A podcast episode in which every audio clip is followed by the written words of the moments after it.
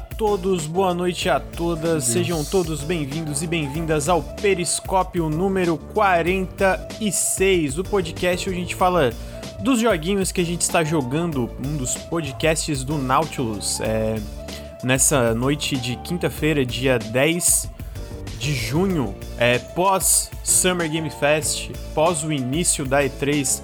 Então sejam todos muito bem-vindos e bem-vindas. Eu estou nesse episódio com meu querido colega Ricardo Regis. Ricardo, tudo bem com você?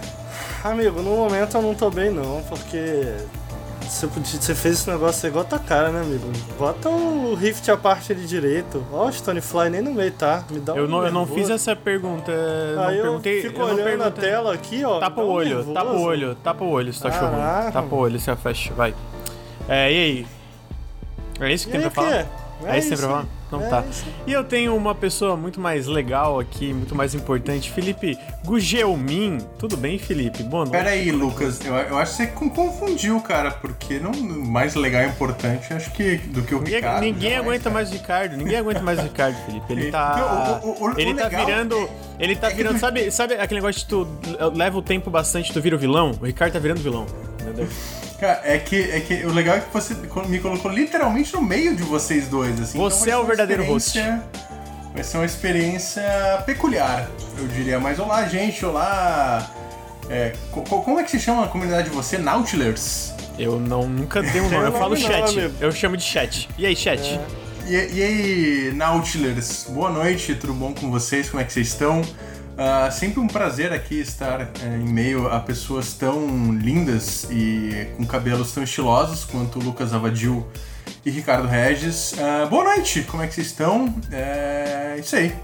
Isso aí? Então tá. Felipe, é, Felipe, eu quero que você, antes da gente começar, você Oi. fale para as pessoas que estão escutando no feed e as pessoas que estão aí também, onde elas podem te encontrar na internet. As pessoas podem me encontrar na internet, principalmente no Twitter, falando mal de jogo da Ubisoft, né? Acho que essa é minha, meu, minha profissão não oficial. Ah, o Twitter que aqui para quem tá assistindo a transmissão é QBR, para quem não tá assistindo. É que o Lucas, o Lucas ele fez um, um desfavor que ele deixou um, um zoom na minha cara, que daí eu tenho que tipo calcular certinho. Ah, e também podem me encontrar no Canaltech, né? Escrevendo lá sobre segurança, sobre entretenimento, tudo mais. A, firma atualmente, mas principalmente no Twitter e no na Twitch também. Eu, eu, eu- dei uma pausa nas lives por motivos de Mass Effect. ah, mas retomarei elas em breve, assim que eu pegar um jogo que tenha menos falação e mais ação. Então, tá aí, menos falação, mais ação, e vocês sabem onde vocês podem encontrar Felipe Gugelmin. O Ricardo, vocês sabem também, né? O Ricardo tá em todos os lugares da internet, infelizmente, então não preciso nem perguntar.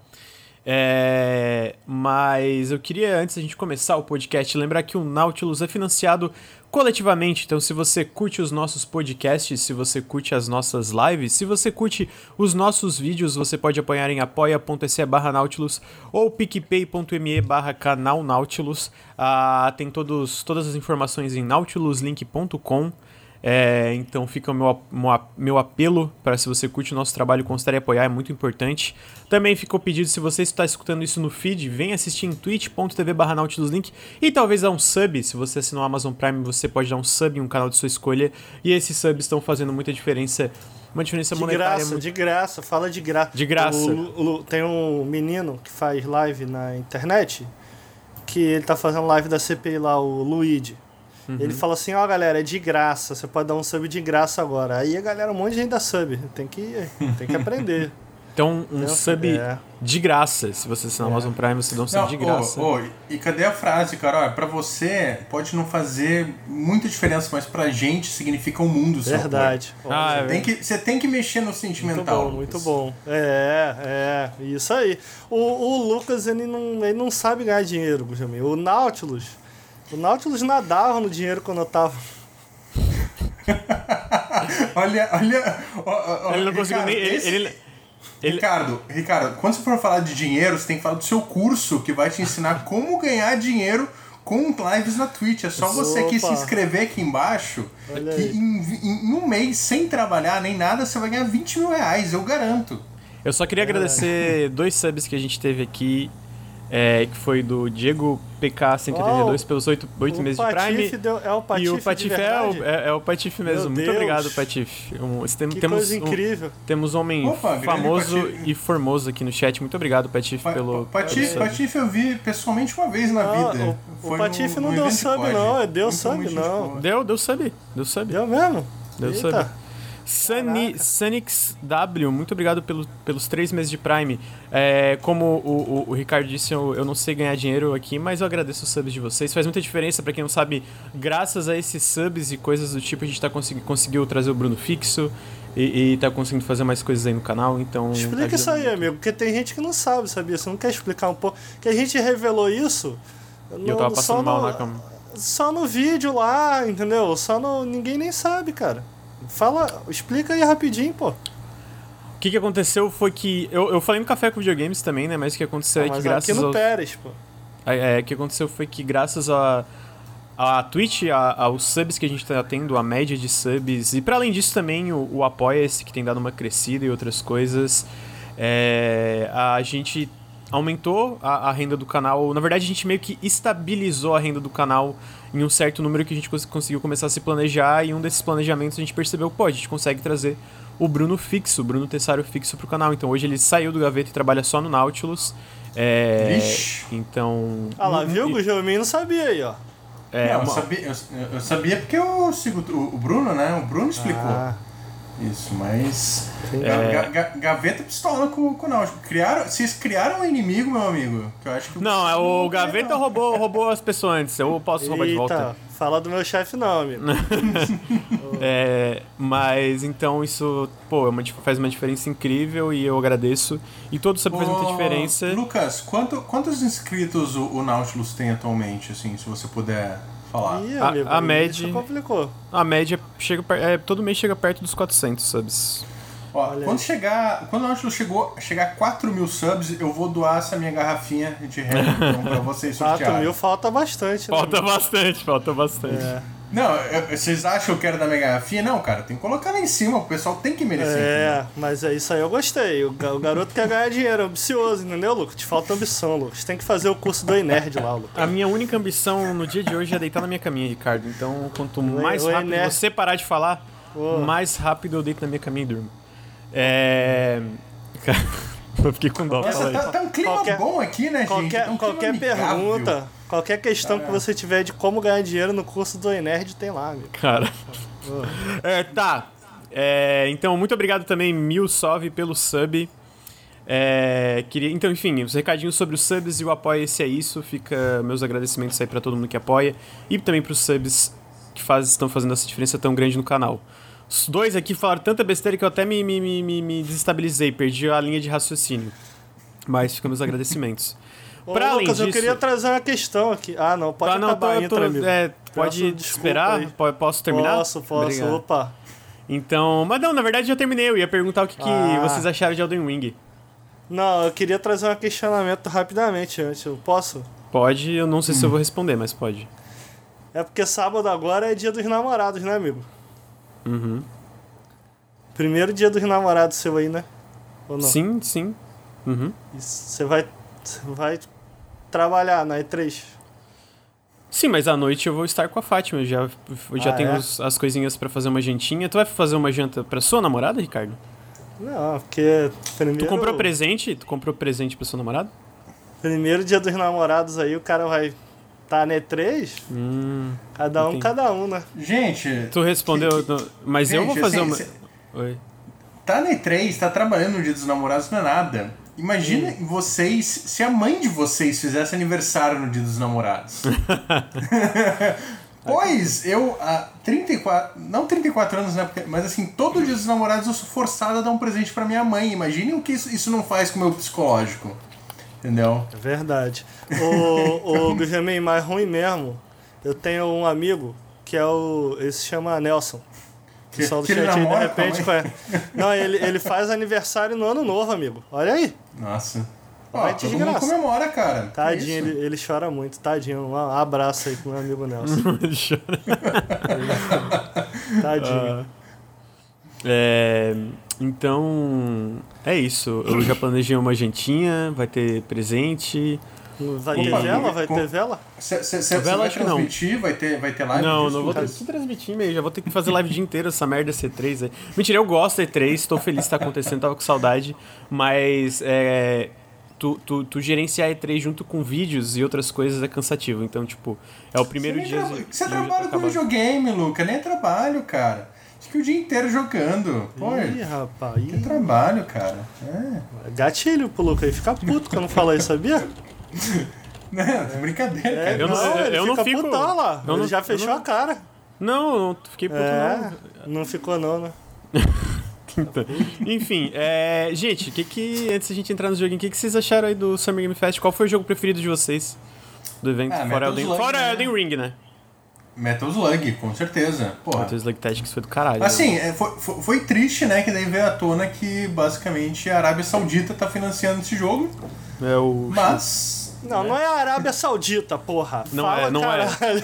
Não é a Arábia Saudita, é o É um- investidor lá, príncipe. Ah, Eu fiquei- eu fiquei chocado com essa é história. Só a companhia fundada pelo príncipe herdeiro, então não tem nada a ver com a Arábia Saudita. É, Mas- eu fiquei chocado com essa história, porque. Como é que é o nome do maluco? Mohammed bin Salman, ele, ele tem a. Ele tem a parte majoritária da SNK agora e ele foi um cara que. Ele desmembrou um jornalista. O. o Que horror, velho. é, é na, na, na embaixada da Turquia, né? E agora ele é um dos. Fiquei chocado com essa história. Ele é meio que o dono da SNK. Eu fiquei muito, muito, muito chocado. Caramba! É, o, o- o- o- não- não existe, né? é, O, nego- o capitalismo é horrível. A gente tá de boas pensando, hum, vou jogar o meu joguinho de lutinha do, do, do- de samurai aqui. Mas você sabia que ele foi financiado por um cara que, que faz isso aí? Gente, Que, eu não que sabia mata disso não, cara. jornalistas. Como É. que pode, né? E o governo, É, o- o... governo lá passou um pano e não, aconte- nada aconteceu, ficou por isso mesmo. Caramba, É bizarro, mano. pesado, pesado. Não, mas tá, vamos lá. Ah, deixa, eu- deixa eu pegar aqui de cabeça. Obviamente, Me- Metal Slug, falando assim, tipo, cara, eu, eu acho que a combinação de Metal Slug com o jogo Tactics ali, pelo que mostraram, é, sabe, sabe quando você vê, tipo, putz, cara, como que não fizeram isso antes? Uhum. Me pareceu uma combinação super legal. Acho que aquele, o Sable também, que, era um, que é um jogo que eu já tô esperando desde que foi, foi anunciado o material que Eu, mostraram ali. eu achei a parte que apresentaram ele com a, a, a moça do Japanese Breakfast cantando muito legal. Tipo, ela cantando a música e o palco. é, tudo bem que na, é, era meio que cortava, né? Uma hora ia só pro gameplay, às vezes voltava pro palco, virando o cenário de Sable, mas eu achei muito da hora. O, o- essa Sim. parte da apresentação, né? Ah, cara, e, e assim, eu confesso que teve, teve muita coisa ali que não me chamou muita atenção, mas por exemplo, aquele. Ai, deixa, deixa eu até ver. Ah, te- teve. Agora que eu tô vendo aquele. Cara, teve. Vai ter spin-off de Borderlands, né? Pra quê? Pra que isso? Ah, é uma franquia de sucesso, né? A galera curte. eu, tipo. É, mas. É, é, é, eu, eu sinto que é aquele tipo de coisa pra quê, que é pra gente é pra quê, mas pra outras pessoas é tipo, eu vi, eu vi muita gente gostando bastante do anúncio. Mas eu, eu não sou muito fã de Borderlands, né? Eu tentei jogar o 3 até com a galera e dropei porque eu tava meio. é. Olha só, o Tales from Borderlands é legal. Agora esse É, jogo o, aí. O Tales from Borderlands é muito bom. Eu gosto Esse- esse jogo é um aí dos vai ser- favoritos da Telltale. É legal. Esse jogo vai ser FPS, vai ser. Tipo, Pelo que eu entendi é em primeira um ar- pessoa, mas é medieval. E aí vai é ter. outro co- rolê, não é igual Borderlands, é isso. Não, é, vai ter algumas mecânicas diferentes, por exemplo, vai ter magia, é, então spellcasting, né?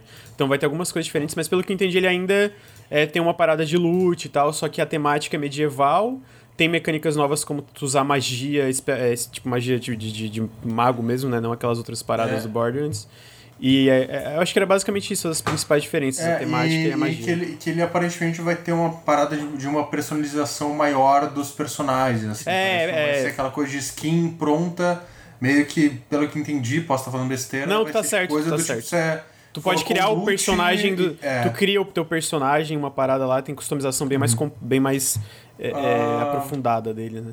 Cara, e teve assim coisas como o Two Point Campus, que parece que assim naquela coisa mind blowing, mas parece um jogo super legalzinho. O aquele Pla é, Planet of Lana também legal. Nossa, eu achei incrível. E assim, é, é, é, é que assim, te, cara, é, é que para cada anúncio legal que teve esse evento tinha algum anúncio que era só tipo assim, Tipo, cara, sei lá, o. o não, o evento foi 2, fraco. Sabe? Foi, assim, foi um tipo, evento cansativo. É foi, é, foi tipo um evento. Ah, tinha coisa que não tinha nada. Tem uma parte do Valorant que foi tipo 3 segundos de coisa e aí era isso. Então, eu sinto que teve muita coisa. Uhum pra encher linguiça ali, né? Pra, pra, pra, pra, aumentar o tamanho do evento. Ao mesmo tempo, eu, eu sinto que teve coisas bem legais que eu tô esperando bastante. O, o Ricardo não gostou desse o Planet of Lana? É cinemática plataforma total a vibe Gostei, dele, né? gostei, muito legal. Cara, eu acho que tiveram coisas legais ali, mas foi, foi, foram duas horas praticamente, né? Uhum. Eu tô viajando. Foi, foi, foi Por duas aí, horas né? praticamente. Pra quem tá de repente vendo lá no, no, no, ouvindo esse podcast ou assistindo no Nautilus TV, a gente tá falando especificamente do Summer Game Festival, não é isso? Isso, nome, exatamente, que foi no dia 10 de do, 6, quinta-feira. Isso acabou de acontecer, acabou não. Só passaram algumas horas a gente está gravando isso aqui, então a gente não viu o resto, por isso que a gente está falando só do Summer Game Festival. É, é eu, acho que o, o, destaque realmente que ficou na cabeça foi o Metal Slug, assim, que parece legal. Uhum. Assim, também, porque eu gosto muito desse estilo de jogo. Nada que a gente nunca tenha visto, vai. Pô. Não, uh, não, é, não, Mas, mas eu, eu, sinto que. É legal. Aquele, é porque é, eu, eu acho que a gente já teve uma conversa sobre isso que, tipo, é nada que a gente nunca tenha visto, mas a gente vê pouco. Especialmente. Eu, eu sinto que especialmente. Sim. No nível de, de polimento que, apare, que parece ter, tipo, sabe, da qualidade visual desse jogo. Então é o tipo de jogo que eu fico feliz às vezes que, que existe, assim, né? Sim. É, é e, e, e, também não é como se fosse um gênero que tivesse super mega saturado, pelo menos esses tactics hoje em dia. Assim, a gente não, não, não. Pega a referência, sei lá, XCOM, teve o, o XCOM de Transformers, mas ali pareceu. Sei lá, ah, beleza, não é um, não é um gênero completamente mas assim, ah, é uma ideia legal com uma franquia legal que parece combinar. Tipo, legal. É, eles, eles falaram que vai ter elementos de roguelike. Eu acho que vai estar tá mais parecido. Como é que é o nome daquele jogo? O, o Pathway. O Pathway, não sei se vocês ah, jogaram. Ah, tô ligado. Joguei pouquinho. Eu acho, que ele, eu acho que ele vai na direção do Pathway, que também tinha alguns elementos de roguelike. Tipo, se tu não passasse, tu tinha que começar de novo de um, de um, até um certo ponto, né? Tipo, de um capítulo e tal. Uhum. É, uhum. Eu acho que ele vai mais nessa direção e eu tô interessado, cara. Parece legal, mas. Eu gostei mesmo do. do. Como é que é o nome do diacho do jogo? O. El, o, Elden. o Elden Ring. Elden Ring. É. Mas muita gente não gostou, né? Vi muita gente. Parece. Ah, na minha bolha, ah, na minha bolha foi a galera amando, assim. Eu, é, eu amando, eu, eu, eu, só falei mal pra zoar o Lucas, mas parece um jogo não, eu, eu tava. Eu, eu e um mod brigamos. Eu tô brigado com a Mil. Porra, o maluco joga CS 1.6 há 30 anos seguidos, aí vem falar, pô, o visual tá parecido com o Dark Souls 3, jogando Valorant, que é CS 1.6 com magiazinha. Aí vai, vai criar vergonha na cara. Alô, alô Riot! Aí os caras. Ah, eu tô obrigado, tô obrigado não, com o Mil. O 10 ao Tô de mal. Não, okay, tô de mal com o Mil. Uh, o 10 ao cubo tá assim causando. Que, tá causando. Que, que, que eu gostei mais do, do da ideia do trailer do que necessariamente do produto. Uh, foi a versão do diretor do Death Stranding, né? Que, eu, ah, cara, foi muito ali, tipo, vamos só fazer uma zoeirinha aqui pra, pra, pra combinar. Mas, cara, achei legal a ideia, assim, foi um trailer meio que fora do convencional ali, que os caras até pegaram altas referências a Metal Gear, assim. Uh, só fico esperando o que, que vai ser, tipo, uma Director's Cut de um jogo que foi construído todo sobre a figura do diretor, né? Assim, é tipo é o Kojima editando o Kojima. Eu fico só pensando que. Nossa, o, o, o Ricardo, Ricardo batendo um pratão de comida. Ah, é. é Todo... Cara, é incrível, cara. Eu acho que eu nunca gravei um podcast com o Ricardo que ele não estava jantando, almoçando, não, tomando um café. Eu, eu, é, é, é, é, tipo, não, mas o, a parte impressionante é que, tipo assim. O podcast começa café com videogames, 9 e meia. Mano, o Ricardo tá com um pratão de comida ali. É tipo, não, tipo, nos horários de podcast não, sempre mas, tá mas, mas daí ele tá certo por causa. Olha o nome do, do, do podcast. Café com videogame. Café com videogame. Justo, ele tem que justo. tomar café enquanto fala de videogame. Justo, eu justo. Acho que é um pré-requisito, inclusive. Uh, mas, cara, eu achei sei lá, eu só fico curioso o que, que vai ser esse Death Stranding aí, Director's Cut. Vi uma galera reclamando que aparentemente no, no, nos consoles não vai ter upgrade gratuito aí para a próxima geração, né? Que é sempre aquela coisa. Mas daí a gente vê que a 505 está envolvida, lembra de Control, então de repente pode não ser necessariamente culpa do, do Kojima, né? Mas. Uhum. Eu não sei, cara. Foi, foi, eu acho que, assim, perto do que foi o, o evento do ano passado, deu pra ver que deu um, um baita upgrade, né? Hum. Porque eu lembro que ano passado teve. Tinha, era aquela coisa assim. Era uh... muito fragmentado, né? Tipo, tinha um pouquinho aqui, um pouquinho aqui, um pouquinho ali. É, e... é, é, é, é, assim, parecia aqueles eventos tipo, que a Microsoft faz, sabe? Os Xbox X1, 20. Inside... É, tipo, tem uma. É que Inside. tem um anúncio e, da, e daí eles passam sei lá, meia hora conversando com um dev que se você não tá interessado no jogo, tipo, você só, ah, cara, legal, mas tá cansativo, sabe? Eu acho que esse ano eles pegaram um formato até mais tradicional de apresentação mesmo, que acho que funcionou melhor, assim. Ainda tem algumas questões de ritmo, né? Porque é aquela coisa, o, o, o Jeff Kigley, ele é influente, ele é, ele é grande, mais ainda o pessoal ainda né, prefere se associar à marca E3 ou à marca, digamos, Xbox, essas coisas.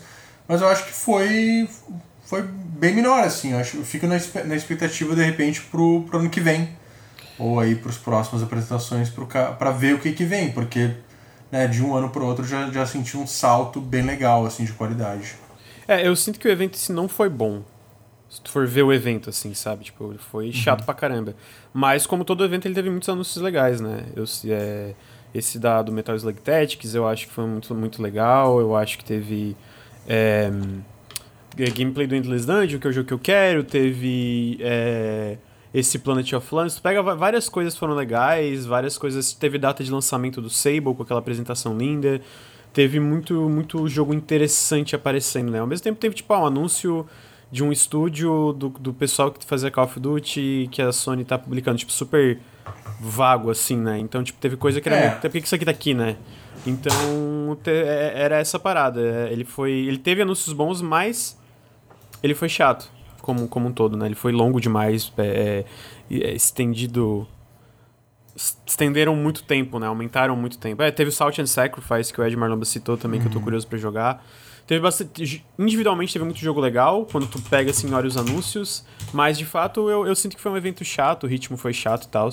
É. Porque... É, não sei, é que, é que eu também confesso que eu tava meio que acompanhando com, só de ouvido, assim, porque, né, a gente tem, nós tem que trabalhar, uhum. que money que é good nós não have, e daí eu ficava, daí aquela coisa, ah, tem um troço aqui que não me interessa tanto, meio que desligava, focava, então não sei é, acho que de repente para quem tinha que estar tá dando 100% de atenção e divertindo o público pode ter sido mais cansativo do que para quem só ficou ali ouvindo e prestando atenção no que achava que valia a pena. É, eu, eu tava anotando as coisas porque semana que vem vai ter um café com videogames, né? Aí a gente tem que anotar as coisinhas e no geral ele foi meio cansativo, assim. Mas teve, teve vários jogos legais, tiveram vários jogos legais. Sinceramente, eu, eu achei Elden Ring espetacular. Eu, eu entendo. Tipo assim, o, eu entendo alguma coisa. Por exemplo, o Sushi comentando, eu, eu vi ele comentando lá na, no negócio que ele falou que ficou a, a, parte, às vezes, tipo, tu pega o Sekiro, né? O Sekiro tem um combate uhum. bem diferente da, da, do, do, Souls normal, é uma coisa bem nova e tal. Se tu olha esse, é meio tipo, ah, volta pro Dark Souls, volta pras classes, volta para isso.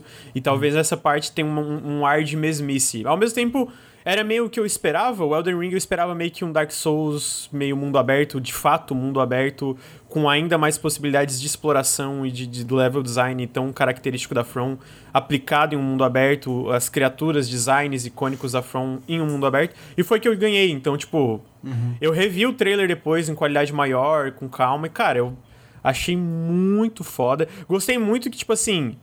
Não foi só o trailer que foi em si que foi muito foda, tipo, a, toda o, design dos bichos, a, a, o que, que mostraram ali da, do, do mundo do jogo, mas eu gostei muito da data de lançamento que a gente tem para janeiro, tá Sim. tá ligado? Tipo, porra, Qual, qual foi a última vez que a gente teve um desses da, da anúncios com gameplay com uma data de lançamento, tá ligado? Então eu fiquei muito feliz, porque eu, eu, eu tudo que eu vi desse trailer, depois, especialmente com calma, é, é cara, me dá esse jogo.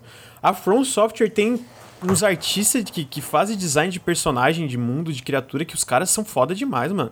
Porra, os caras, mina, eu, eu, a pessoal que trabalha lá, o, porra, o povo é muito foda, mano. Caralho. É, é, é, é, é, como, até como eu brinquei com, com um amigo meu, eu tô esperando o vídeo de 15 minutos do Vatvidia é, analisando o trailer pra ver realmente o que mudou. Porque, assim, acho que o design é, dos personagens, até o estilo artístico, claro, remete muito a Souls. Mas eu quero ver, cara, pô, os caras fizeram Sekiro, que o gameplay é muito, muito diferente, né, assim, do, do que a gente vê no Dark Souls. E o próprio Dark Souls 3, ele já era mais ágil, já era mais...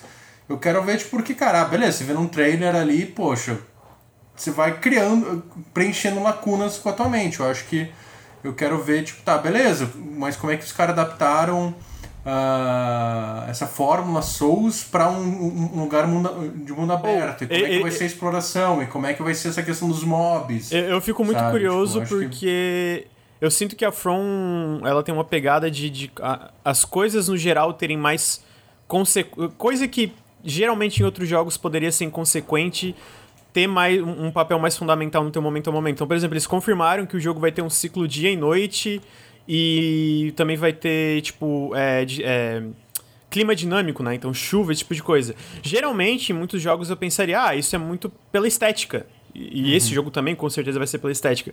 Na From, eu, a, a minha imaginação vai no, tipo, ou como que isso vai afetar as criaturas que estão rondando no mundo desse jogo, ou talvez abrir portas secretas que não estariam abertas em outros momentos do jogo, exatamente por esse tipo de, de reatividade a outras coisas, né?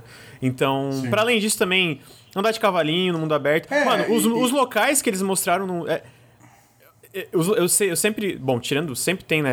É, Souls no geral, sempre tem um, um, lugar ou outro que é meio merda, mas no geral, tu descobrir os, as ambientações que a From constrói é muito legal. Tem muitos segredos, ela, ela, Não, ela assim, conta muitas e, histórias, né? Então, pelo e, trailer, eu fiquei assim, mano, parece muito da É, e tem, e tem, questões assim, ah, pô, deu pra ver que você vai ter um cavalo, pô, como é que isso vai influenciar na, na construção, no level design, na tua navegação hum. por ambientes, como é sabe? Se vai ser uma coisa aberta e sendo aberta, como é que os caras vão lidar com dificuldade? Eu acho que ainda tem várias perguntas, mas eu acho que a, que a, que a From aí tem, por mais que né, eu, não, eu não, sou o cara do Souls-like, que né, devotado aí, tipo, não sou tipo um, um, um, sushi que a gente sabe que é o cara que pô, mergulha fundo ali no universo da, da From, mas cara, eles têm um ótimo histórico, né, ali desde do, do Demon Souls, Dark Souls, uh, que é, é, é, depõe a favor deles, né? Bem, Desculpa, eu tô rindo então... porque o Ricardo pegou um puta chicrão gigante de ilustração. Cara, eu, eu,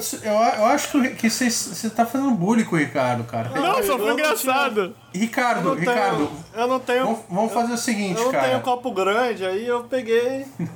botei na xícara aqui, ó. O tamanho da Ricardo, xícara, é, eu, eu, eu, eu, eu dou 200 reais pro Nautilus se você fizer uma live, cara, que é só você silenciosamente olhando pra câmera comendo. SMR, SMR. SMR. Uhum. Eu acho super. Pô, pior, pior que eu também tenho um chicrão que eu, que eu uso justamente pra isso, cara. Porra, melhor coisa.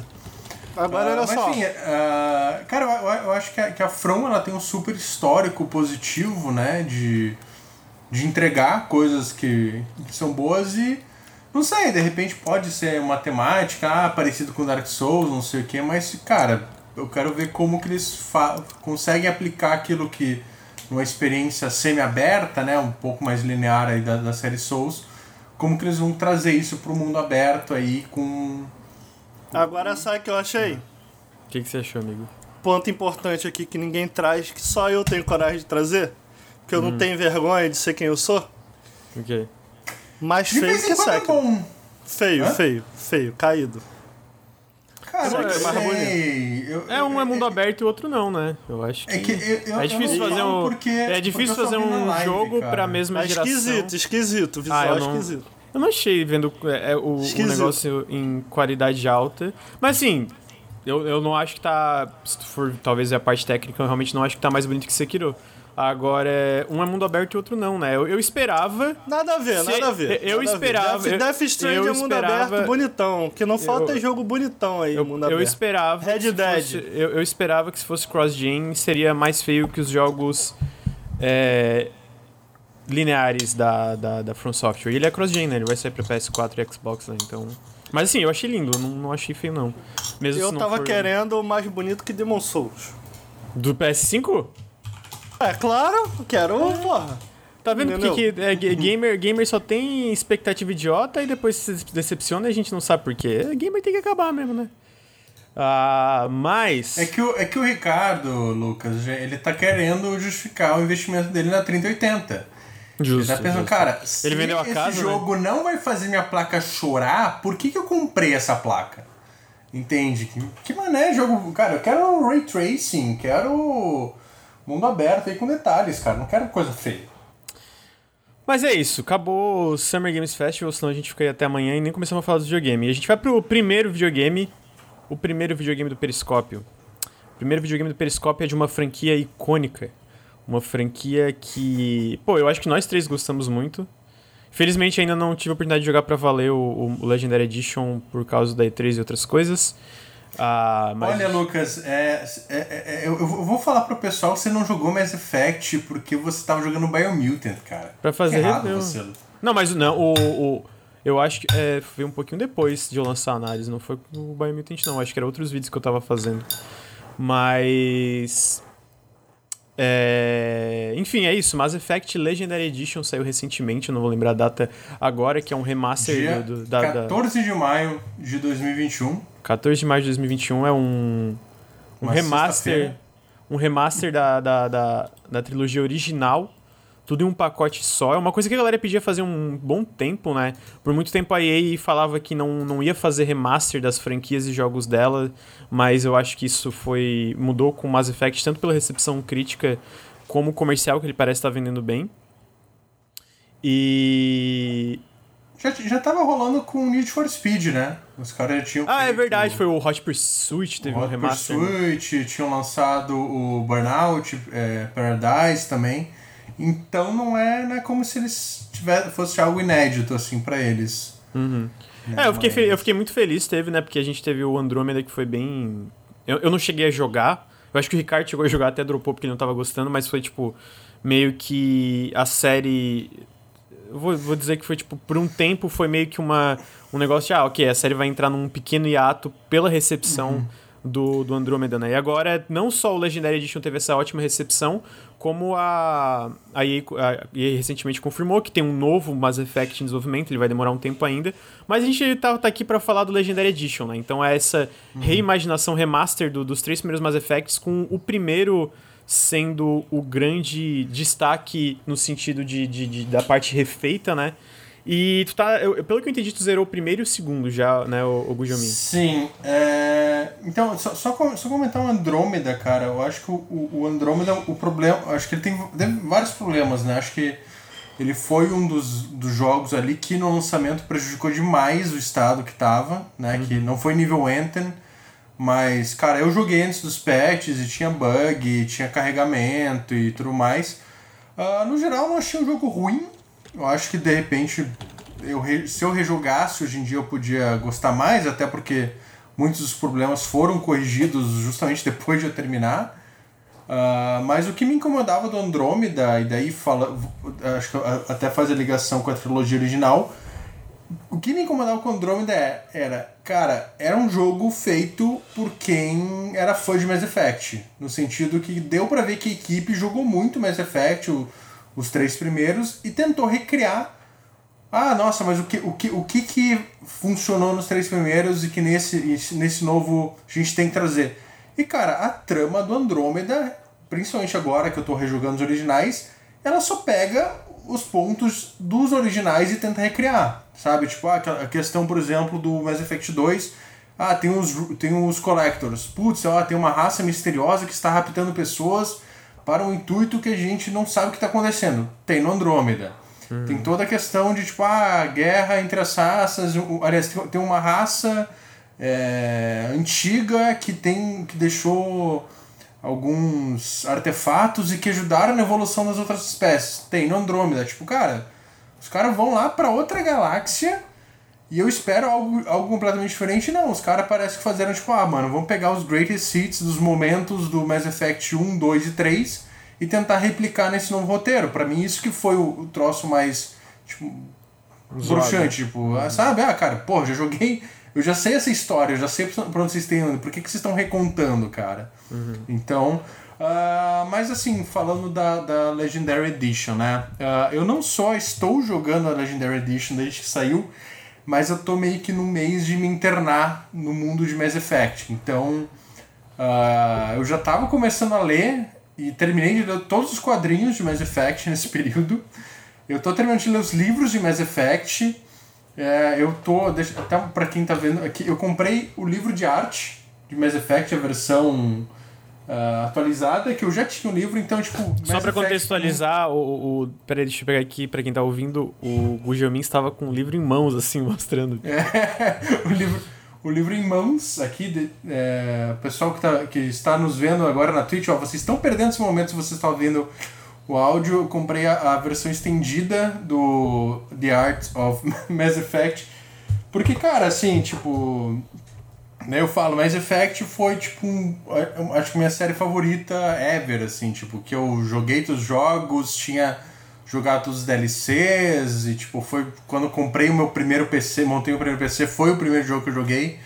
Então, tipo, eu não sou isento, assim, para falar, cara. E. e Uh, essa Legendary Edition, cara, eu acho que para mim é, melhorou muito, principalmente o 1, né? O, uh, tanto graficamente quanto de interface. É, para quem jogou no PC, por exemplo, tem coisas que, que, gente, que, hoje em dia a gente toma como normais e que não eram, do tipo, cara, você poder. Ah, quero jogar com gamepad o jogo no PC.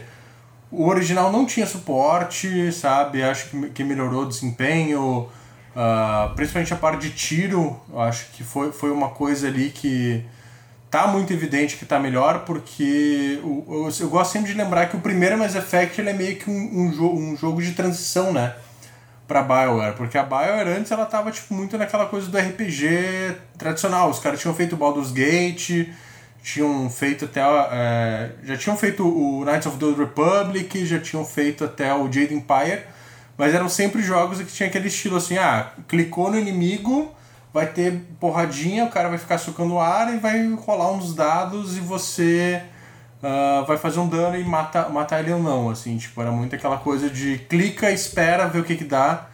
E o Mass Effect ele foi, começou a transição dos caras para tipo, combate em tempo real, só que o Mass Effect o combate parecia em tempo real, mas, mas não era, porque tipo, você dava um tiro, rolava o dado e daí rolava aquela situação, tipo, o meme do XCOM, né? Que você tava, tipo, com a carabina no rosto do cara e daí tava a porcentagem de 20% de você acertar. E isso era bem frustrante, que você... Muitas vezes você ia lá, dava 500 tiros, errava e você não sabia por quê. Isso foi algo que, acho para mim, a principal mudança aí de gameplay principalmente do primeiro Mass Effect, né? Que tipo, pare, parece que tirou um pouquinho essa questão do, do rolar de dados e transformou ele um pouquinho mais no jogo de ação que a gente já via rolando ali para, no, a partir do Mass Effect 2 e principalmente no 3. Uh, e, cara, eles fizeram uma série de, de, de, de melhorias de qualidade de vida, assim, e, e tem coisas que. Uh, uh, daí vai parecer meio pretencioso, mas eu acho que só, só vai notar quem realmente jogou no original. Sabe? Uma coisa que para mim fez, fez muita diferença. Uh, cara, quando, quando jogava no original, todo a pior coisa que você tinha era enfrentar inimigo biótico, que é os caras que ficam tipo usando a, o que seria a magia do jogo. Uh, no original, cara, toda vez que encontrava um, um biótico era era um rola, era tipo, cara, OK, ou vou morrer ou, ou, vou contar com a sorte, porque tem uma magia que, que é a, a meu Deus do céu. Uh, Cara, ai meu Deus, você, vocês jogaram me ajudem, gente, mas, mas, ah, mas é uma magia que, tipo, meio que, a, que, a, que abre um buraco negro e começa a sugar e, e, o pessoal voar na tela. Eu sei qual magia é, tipo, pelo que tu fala, mas eu não tenho ideia do nome, eu não lembro realmente do nome. Tu lembra, Ricardo? Eu não. Mas eu sei singularidade, qual é. singularidade. Singularidade, tá. É, então, no jogo original, no jogo original, os inimigos podiam usar isso. Então no jogo original, os caras se enfrentavam biótico, eles usavam singularidade, de repente tava teu personagem voando loucamente pela tela eu e tenho, você eu tenho, lembra eu tenho lembrança de acontecer isso no primeiro Mass Effect. Não, e, e, e, e, era uma parada bizarra, porque muitas vezes nisso o teu personagem acabava fora do cenário. Tanto que a partir do 2, os inimigos que usam singularidade, se você é atingido, você perde escudo. Tipo, eles viram, cara, esse é um grande problema. E, no, e nessa Legendary Edition isso não acontece mais. Tipo, então deu pra ver que os caras, assim, não é uma coisa divulgada, é uma coisa que só o cara que realmente jogou lá na época vai perceber, mas deu pra ver que os caras pegaram esses detalhes uh, que eram problemáticos e alteraram. Assim, então, é, cara, resultou numa experiência de jogo que eu acho assim, ficou mais fácil, porque, principalmente depois ali que você, que você evolui, uh, cara, você vira uma máquina de matar, até porque a, a, coisas que eles não melhoraram, que podia ter melhorado, tipo a, a, a inteligência artificial dos inimigos, continua a mesma, então a maior parte dos combates simplesmente você vai chegar, os inimigos vão começar a correr pra cima de você, você faz uma fileirinha ali e mata todos. Mas eu acho assim que como jogo, principalmente o primeiro, assim, que foi o mais alterado, tá bem. tá muito melhor e, e, e eu acho que eles fizeram um trabalho de remasterização em geral uh, muito bom, porque não, não, não, parece tipo aquele semestre que você joga e de repente você tá ali com, com uma parada que você vê que tem pouco polígono e que os modelos não são tão detalhados e de repente tem uma pá, aquela, aquela textura em alta qualidade, resolução 4K contrastando assim. Que acho que é uma coisa que a gente vê muito, muito em jogo ali da época do PlayStation 2, do primeiro Xbox, que é muito evidente que os caras misturaram uma tecnologia moderna com outra super antiga e, cara, acho que tem, tem vários detalhes ali que deu para ver que os caras realmente fizeram com, com cuidado para fazer não só um processo de, de, de, sabe quando acho, que a melhor coisa que eu consigo falar é, é, é, é parece é, que você tá jogando como tá na tua memória. Por mais que daí se você vai voltar pro jogo original uhum, não vai entendi. ser aquela coisa tão bonita. Mas parece que cara ok eu lembro do jogo ser assim na, ter esse nível de qualidade na época entendi não fica aquela coisa tipo tão gritante uh, quando ah não beleza eu vi eu estou vendo a passada de tinta que vocês fizeram. Acho que eles fizeram um trabalho que é, é, é, é sutil o, o bastante para é, enfim para parecer moderno ao mesmo tempo que respeita o original. Mas daí obviamente que daí tem outra até outra coisa que eu comentei com o Lucas é que, cara, rejogando a franquia, eu percebo quanto o Shepard, ou a Shepard, é uma baca, né? Assim, tipo. A, a, levando em consideração que faz 10 anos desde que eu joguei Mass Effect 3 e né, a gente muda bastante em 10 anos, cara. Tem umas coisas problemáticas aí nesse jogo de roteiro. Que... Não só isso, eu tenho, é. eu tenho um maluco que eu sigo no Twitter. Eu vou ser bem sincero eu lembro de momentos de Mass Effect, eu sempre gostei muito de Mass Effect, então eu lembro de pedaços, mas eu, eu não lembro do todo. Eu lembro que eu gostava muito. Eu lembro do Mass Effect um como um todo, assim, tipo, cara, que eu gostava muito, que eu gostava do mundo e tal.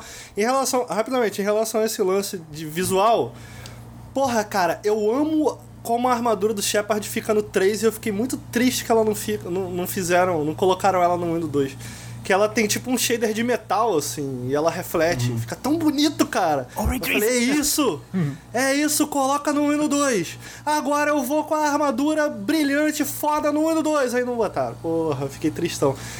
Mas o Garrus é um, é um personagem que tem um maluco que eu sigo. Cara, ele é compra briga. É ele compra briga com a galera. É o Doc Que ele fala assim, cara, o Garrus é uma merda de personagem. Não, então... Porque ele é basicamente um Punisher. Que ele, ele larga a polícia porque ele quer fazer justiça com as próprias mãos. Ele é um pau no cu. Meu irmão, a galera fica puta Não, então, com ele. Então, eu confesso assim, eu gostava muito do Garrus quando eu joguei a primeira vez. Era meu favorito, porque, era meu porque, favorito. Porque era isso, tipo, é, é um dos, é um dos é dois companheiros né? que estão no, nos três jogos, né? Tem, tem o Garrus e a Liara, são os únicos que sempre podem estar no teu time.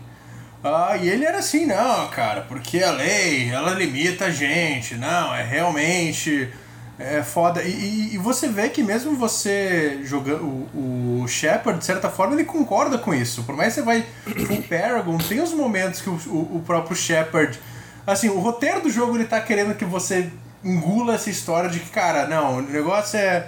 Amigo. Os objetivos, não, não, não interessa os meios que você Ué, chega. então, Vamos dizer que eu tô montando minha equipe aqui do Nautilus. Eu boto, eu boto o Monark na equipe. Eu posso falar o quanto eu quiser que eu não concordo com o Monark, mas o Monark tá lá falando merda. Então, eu, eu tenho que minimamente con- concordar com alguma coisa que ele diz. Então, se ele chama o Garrus, é porque tem coisa, É, né? tem um gu nesse Não, feijão. Então, ma- mas, Né? cara, mas assim, tem, e. e- Não, é, é, é, é, que- é, é, que- é, complicado porque a gente cria essa memória afetiva e assim, cara, eu joguei o 1, o 1 eu gostei muito na época, eu lembro que quando eu joguei o 1, eu fui pro 2, eu não tinha gostado do 2 porque ele era muito diferente, tipo, ah, pô, mas cadê esses elementos de RPG, cadê minhas armas, o que que tá acontecendo aqui, ele é mais linearzão, tem uma estrutura mais de fases, Ah, ainda rolou um pouquinho esse, esse choque, mas, cara, tipo, a oportunidade de rejogar os jogos ali na ordem, já conhecendo, cara, foi ver, tipo, nossa, uou, como o 1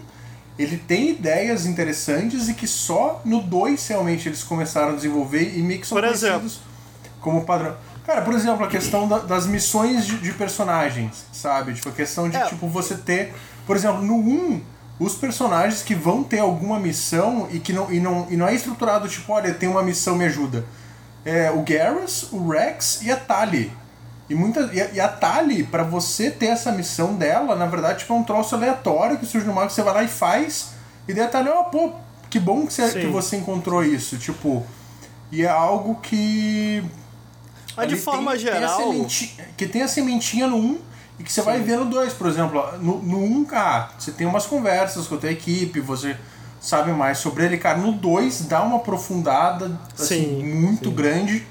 É porque Ah. o, uma- eu acho que uma das coisas que faz do Mass Effect 2 tão bom, e aí eu- minha memória afetiva aqui, não sei se você concorda ou não, é que foi a Bioware investindo no que a Bioware sempre fez de melhor. A- a- Se tem uma coisa que a Bioware faz, que até hoje eu acho que outras empresas que fazem CRPG ou é, um, um Western RPG é, mais voltado pro AAA ou indie e tal, são nos personagens, são nos companions. E tipo Sim. assim, As o- o Mass relações, Effect- né, interpessoais. Não é, cara? É, e- e- tipo assim, e- a, e- a, a Bioware ainda é a empresa pra isso, sabe? Sim, não, e, e isso é algo que, cara, que você vê desde o Baldur's Gate, né? Desde os Sim, primeiros jogos, assim. sim.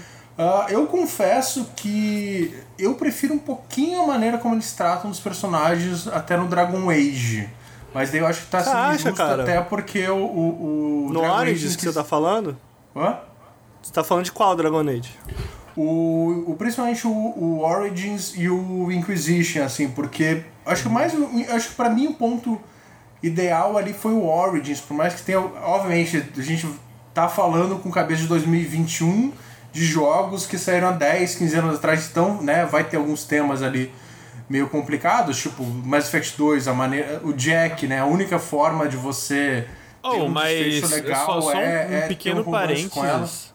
Eu, eu sinto que é muito desse, desse, desses aspectos problemáticos, dependendo, poderiam estar no Mass Effect até moderno. Não- talvez não essa inclinação tão escancarada ao fascismo que, que tem, né? Porque é aquela coisa meio. É uma vibe diferente da época, eu entendo, mas eu É um filho que... do seu tempo, né? É, um filho filho do do seu claro, tempo, claro, mas, sim. é, mas eu sinto, sei Não lá, dá- tipo, eu, eu não vejo nada na Bioware moderna que não é que eles conseguiriam lidar com certos temas de uma forma muito melhor, entendeu? É, é, bom, eu É, não vejo cara, nada moderno que tenha provado Enfim, isso, ma- ma- mas é. Eu, é eu acho que a- o rabo da Miranda, eu acho que não teria hoje, né? Ah, não, é, não, não, tudo bem. é, mas, né? mas daí é meio que o mínimo Não, ali, né? É complicado. Então, inclu- inclusive, isso é algo que, que deu pra ver que eles alteraram, assim, tipo, até Aham. tava vendo umas comparações assim. E não fazia sentido, cara. Tipo, ah, você tá no diálogo, de repente, pum, a câmera no, no- na bunda Era da, isso. da Não, a personagem. mina tava falando e a bunda dela tava na tela, tu, tu olhar e falar, porra, maneiro que tá Não, falando, assim, mas mas, mas- mas eu falo de, de, de Dragon Age porque o que, eu, o que eu gosto do Dragon Age, principalmente do Origins, Ah. é que aquilo, não tem essa coisa do, do Garrus, ah, não concordo com o cara, mas ele tá aqui na minha equipe. Não, o Dragon Age Origins. É verdade. Cara, se você acha o personagem um cuzão, você vai brigar com ele, o cara vai falar, não, f- maluco, falou. não quero mais é. trabalhar contigo, vazei, sabe? É tipo, é verdade. E o Mass Effect, ele Isso é tem, é obviamente, ele tem muita coisa de escolha, principalmente o 2. Uh, é, e, e, é uma coisa que revisitando a série agora, você pensa, cara, será que a BioWare conseguiria fazer algo desse tipo? Porque você pensa, cara, é, é, é um troço extremamente arriscado você chegar, cara, eu vou fazer esse jogo essa trilogia de jogos em que eu vou fazer que no segundo jogo. Aliás, vou, vou colocar no jogo, sei lá, acho que são. oito, nove companheiros e que desses 80% podem morrer. E a morte desses caras vai interferir na história do próximo jogo e eu vou ter que criar cenários em que cada uma dessas coisas, dessas decisões que você fez, vão impactar. Cara, é um troço que se você pensa. Eles foram meio hoje, ambiciosos demais, né? Não, é, é, mas, é amigo, olha só. extremamente ambicioso. Você, você não, mas eu acho. Não... Eu acho isso foda em Mass Effect, porque a gente não viu mais nenhuma franquia minimamente tentar. No máximo a gente a, gal a galera olhou A galera olhou a reação da, do, da, da, da fanbase pro, pro Mass Effect 3 e falou: não quero fazer essa porra, não. Não quero fazer. Mano, mas é, é, é, porra, é, é foda, cara. Porque tu fazer um, um, uma timeline de eventos dentro de um próprio jogo já é difícil. Imagina sem importar. O The Witcher, cara, você pode carregar o teu save do 1 pro 2 e do 2 pro 3. Mas o The Witcher, sinceramente, o The Witcher faz assim: meu irmão, tu escolheu uns bagulho aqui, uns bagulho ali, toma uma armadura aí. É, save, então, tá uma armadura. Boa sorte. Foda-se, foda-se o que tu escolheu. A, pior coisa dessa coisa de importar save é, é assim, tem, tem, Ah, beleza, você matou o assassino lá. Spoiler aqui de, de Witcher 3, foda-se. Leve spoiler. Ah, você matou o assassino aqui. Ah, beleza, não vai aparecer no 3. Mas, por exemplo, no 2, que tem, cara, você vai se, se aliar com os Escoiatel ou com o soldado aqui foda-se a tua escolha. Porque, tipo. Eu, é, ah, você se aliou com os elfos? Não, beleza, você encontrou um soldado no 3, o cara é teu brother. Nem tem a Saskia, tipo, nem tem a Saskia no, é, no 3. sabe, assim, tipo mas, assim. Mas, eu acho que o Mass Effect, a trilogia, você vê, cara, é extremamente ambicioso. É tipo, cara, é, é, é desde eu acho isso maneiro, cara. desde o 1, assim, e que, e que é uma parada que uh, me pegou de surpresa na época, que agora não tem mais, tipo, cara, vai, ah, uma hora vai morrer, um, vai morrer uma pessoa importante. E cara, você pensa, meu Deus do céu, e, e você vê jogando depois que tem consequências e, e, e, que as coisas que você escolheu, obviamente, umas coisas mais ou menos, mas tem coisas que mudam muito. Né? Assim, tem aquela coisa, ah, você deixou o personagem morrer, a gente criou um cara genérico aqui que vai ocupar o espaço dele. Mas, cara, tem coisas ali que, tipo, mano, você deixou ah, você, você tretou com o cara aqui no primeiro? Mano, o cara no 3 vai lembrar e não vai te ajudar, não. O cara não vai querer guerrear com você. Então, é uma coisa extremamente ambiciosa que eu fico pensando, cara, hoje em dia, né, que, putz, o, o cara lançou um jogo, flopou. Mano, você não vai. O Mass Effect Andromeda mesmo, acho que já, já é sintomático disso, que assim, cara, você termina Andromeda, ele tem muita brecha para sequência, para DLC, para trama ali que pode ser desenvolvido Cara, mas flopou, acabou. Assim, eu acho que, que o Mass Effect rejogando a trilogia, você vê, cara, os caras fizeram um traço super ambicioso do, do ponto de vista do roteiro, tem seus problemas, claro, tem suas falhas, mas, pô, ver um troço que funcionou e que os caras conseguiram contar uma história que leva em consideração todas essas complexidades, poxa, acho que nenhuma outra franquia é eu lembro que consegue isso. Mesmo, é impressionante, é impressionante mesmo, mesmo. Mesmo Dragon Age. Que, a própria que eu... Bioware nunca conseguiu repetir isso, sinto mais. Não, então, o, o, Mas o Dragon veja. Age que, que tem essa questão de você linkar uma aventura a outra, você vê, cara, que eles não fazem de maneira tão direta assim, sabe? Tipo, ah, beleza, vai jogar o Inquisition, você pode. Ah, o, o que você fez com o personagem do 1 consegue influenciar alguma coisa, muda alguma coisinha, mas tipo, eles fazem um troço compartimentalizado que ah, vai influenciar, sei lá, um diálogo de um personagem, vai influenciar uma missão. Mas não é tipo Mass Effect, que, cara, pô, ali tem o Garrus, que é o cara, tipo, pô, teu braço direito, não sei o que, cara, você pode deixar ele morrer. E aí? A história tem que continuar, sabe? Eu acho que. Eu lembro é, que a primeira eu, vez. Só... A primeira vez. Pode falar, Ricardo, depois eu, eu, eu, eu falo. Não, eu ia comentar que eu, eu, eu gosto da ideia e eu gosto da, da, da vontade de fazer algo nesse escopo, sabe? Uhum. Mas eu acho que tirando isso, eu não consigo traçar mais nenhum elogio. Eu acho que foi tudo muito mal implementado. Não gosto da implementação. É como isso. Tipo assim. Eu preferia jogos que tivessem escolhas dentro de si mesmos, sabe? Uhum. Mas que, que essas escolhas fossem mais. Eu não digo nem profundas, mas mais interessantes, porque, por exemplo, tu perde um personagem, um personagem então morre no 2. Vai pro 3, ele vira um outro boneco, sabe? E aí tu, tu sente que tu tá. Se não vira outro boneco, a quest some. E aí tu sente que tu tá perdendo. Seria interessante se fosse. Pô, perdeu esse boneco? Mano, agora a história vai por essa direção aqui. Essa direção uhum. aqui se perdeu. Mas é claro que isso é caro, isso custa dinheiro, etc, etc. Mas, se a troca é. Se, se o preço a, a se pagar para ter um jogo que conversa com uma sequência, um com o outro, se o preço a se pagar é um final em que você tem que escolher entre três co coresinhas, eu prefiro não pagar esse preço, amigo. Eu Cara, prefiro não pagar esse preço. É, é, que, é que eu confesso que, sinceramente, o final não me incomodou tanto quanto incomodou a internet de 2013 pra cá, né? Eu acho 2012. trash. Eu acho trash. Cara, porque para mim o, o, o grande lance do Mass Effect, para mim, nunca foi, tipo, a parte a lutar contra os Reapers. Não é, pra, não é pra isso que eu jogo Mass Effect. Cara, eu jogo porque eu quero conhecer mais os personagens, porque, tipo, ah, foda-se que. Ah, tá os alienzão jogando. Cara, eu quero saber mais da Liara, eu quero saber a porra dos quais se a Tali vai conseguir cumprir a missão dela. Eu senti até eles mais um impacto, né? Nessa é, parte mas... dos personagens, eu acho que o Mass Effect 3 ele me trouxe uh, conclusões muito boas. Assim, com os DLCs, tipo, sim. com os DLCs parece mais veja. A questão, tipo, ah, do, o Tane, porra, que, sim. né? Ele, ele, ele é tipo um Garrus menos fascista, eu acho, assim, tipo, porra, você vê. Tem neirado, tem neirado. Não, a questão de tipo, porra, te, a, a, a saga dele tem um fim, o próprio Rex, que você conhece no primeiro como mercenário, que não liga para nada. No 3 o cara já pode ter virado um líder ali que realmente assumiu a responsabilidade pelo povo dele. Então, para mim, essas, essas pequenas histórias dos personagens, sabe? Que é. Cara, é, é, o que faz eu ligar pro jogo. Porque, ah, cara, tem uma, tem uma puta ameaça aqui, temos que lutar e terminar a guerra. Mano, Halo, é Call of Duty. Não, mas, tipo, essa mas parte só. é que menos importa.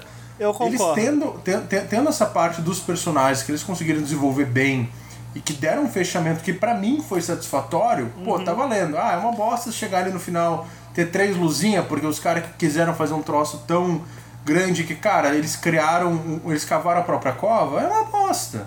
Mas olha mas, só, sabe, mas tipo, o principal para mim tá ali, cara. Eu acho que o problema para mim, no meu entender, o problema é, primeiro que eu gosto muito do, de uma das soluções do The Witcher, em que ele não dá uma solução, entre aspas, global para tudo que você construiu ao longo do jogo. Uhum. Ele, dá, ele dá mini soluções. Então, tipo assim, de, de, mini storylines. E essas mini storylines vão impactando no todo, no final. Então, você tem uma mini conclusão, sei lá, para o capítulo do Barão. Você tem uma mini conclusão para a história da Siri. Você tem uma mini conclusão para o romance que você escolheu. E aí depois essas mini conclusões, elas conversam entre si. Então eu acho que o problema conversam entre si para montar o teu final. Eu acho que o problema do Mass Effect, eu não gosto dos finais com três caminhos, justamente porque eu gosto tanto dos personagens dessas histórias individuais. Porque tu constrói um, toda uma relação com esses personagens. Tu constrói uma ligação, eu diria. Os personagens são bem desenvolvidos, uhum. a lore é legal, então tu, tu, tu, se sente ligado a eles. Tu constrói toda uma ligação, tanto com heróis quanto os vilões, quanto, como o Illusive Man. Puta, não vou nem citar o que fazem com o Illusive Man no é, 3, eu acho é... tudo trash, tudo eu trash. Eu acho que o Illusive Man eles cagaram. Uhum. É porque eu, eu, eu, eu, gosto Você lembra, você lembra do Japa? Eu, o Japa que protege o Illusive Man, que ficou zoado, cara. É, ficou esquisito. A, não, a parte, a, a parte mais zoada do Illusive Man é o fato de que eles contam quem ele é nos quadrinhos. Eu acho uhum. que essa é a parte mais zoada, terem dado uma origem definitiva mas, pro cara. Mas só para concluir, só para concluir. É, e aí você constrói essas ligações ao longo de três jogos e de repente vê todas essas ligações afunilando, sabe, para essas três escolhas. Eu achei muito frustrante. Porque então, era, é... era justamente o que eu queria, era.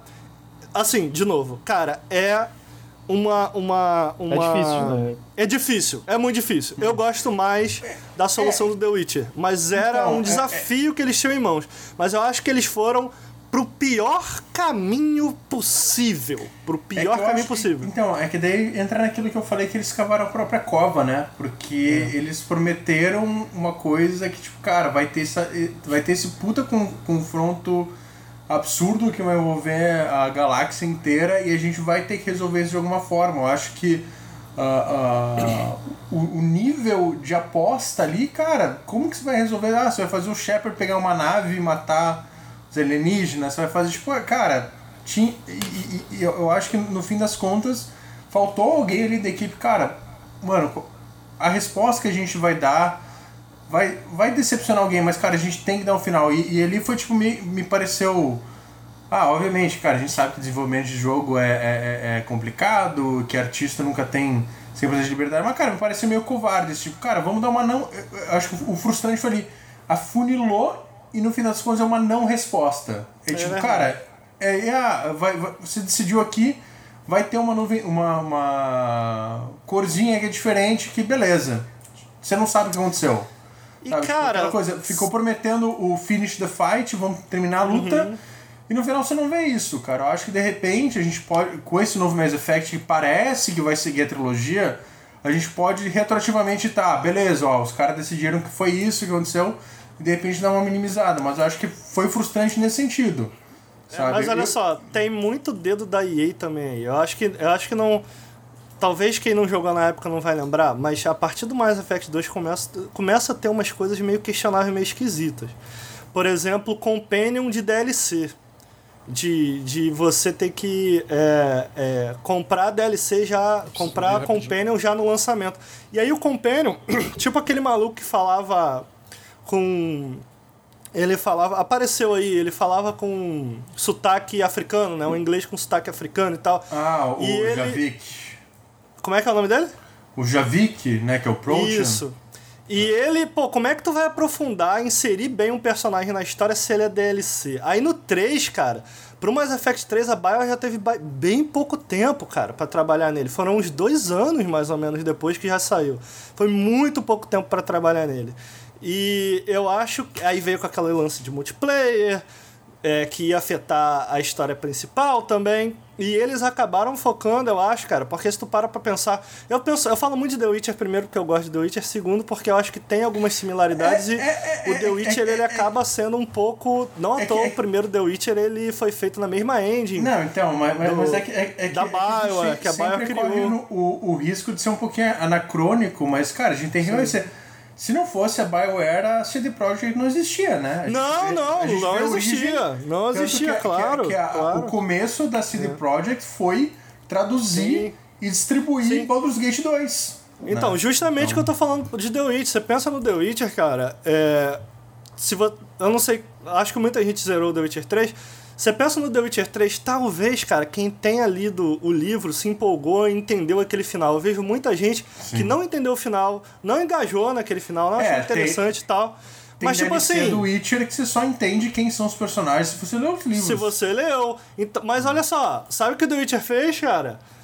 Falou, mano, tem esse final aqui, para quem tiver interessado, mas ou. Oh, vamos, vamos investir nesses personagens. E aí, é disso que eu gosto do que a, uhum. eu acho que a Bayer percebeu isso tarde demais, porque depois eles lançam as DLCs pro Mass Effect 3 bem focado na história dos personagens, bem mais focado no fanservice. E eu, eu vi eu vi uma mudança. Muita gente hoje já fala, não, eu, pô, foi legal, Mass Effect 3 foi legal por conta disso. Então, esse, eu não joguei esses DLCs. Eu queria, inclusive, uhum. a tua opinião. Não sei se você chegou a jogar esses DLCs nessa. Eu joguei, joguei.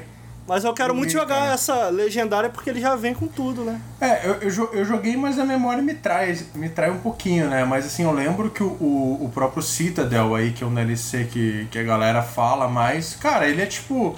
Mano, você reúne toda a galera do teu grupo, vocês, tipo, pra beber, tem zoeira, sabe? Tipo, parece realmente, ok, eu tô vendo a camaradagem desses personagens, eu tô vendo, tipo, todo mundo tá na merda, tá no meio da guerra, mas os caras, tipo mano, tem que dar uma relaxada, então eu acho que ali é o momento que você realmente pensa, puta, que massa que é ver esse personagem aqui que não aparece desde o primeiro e tá num ambiente, eu posso trocar uma ideia, ver o que que tá acontecendo com ele.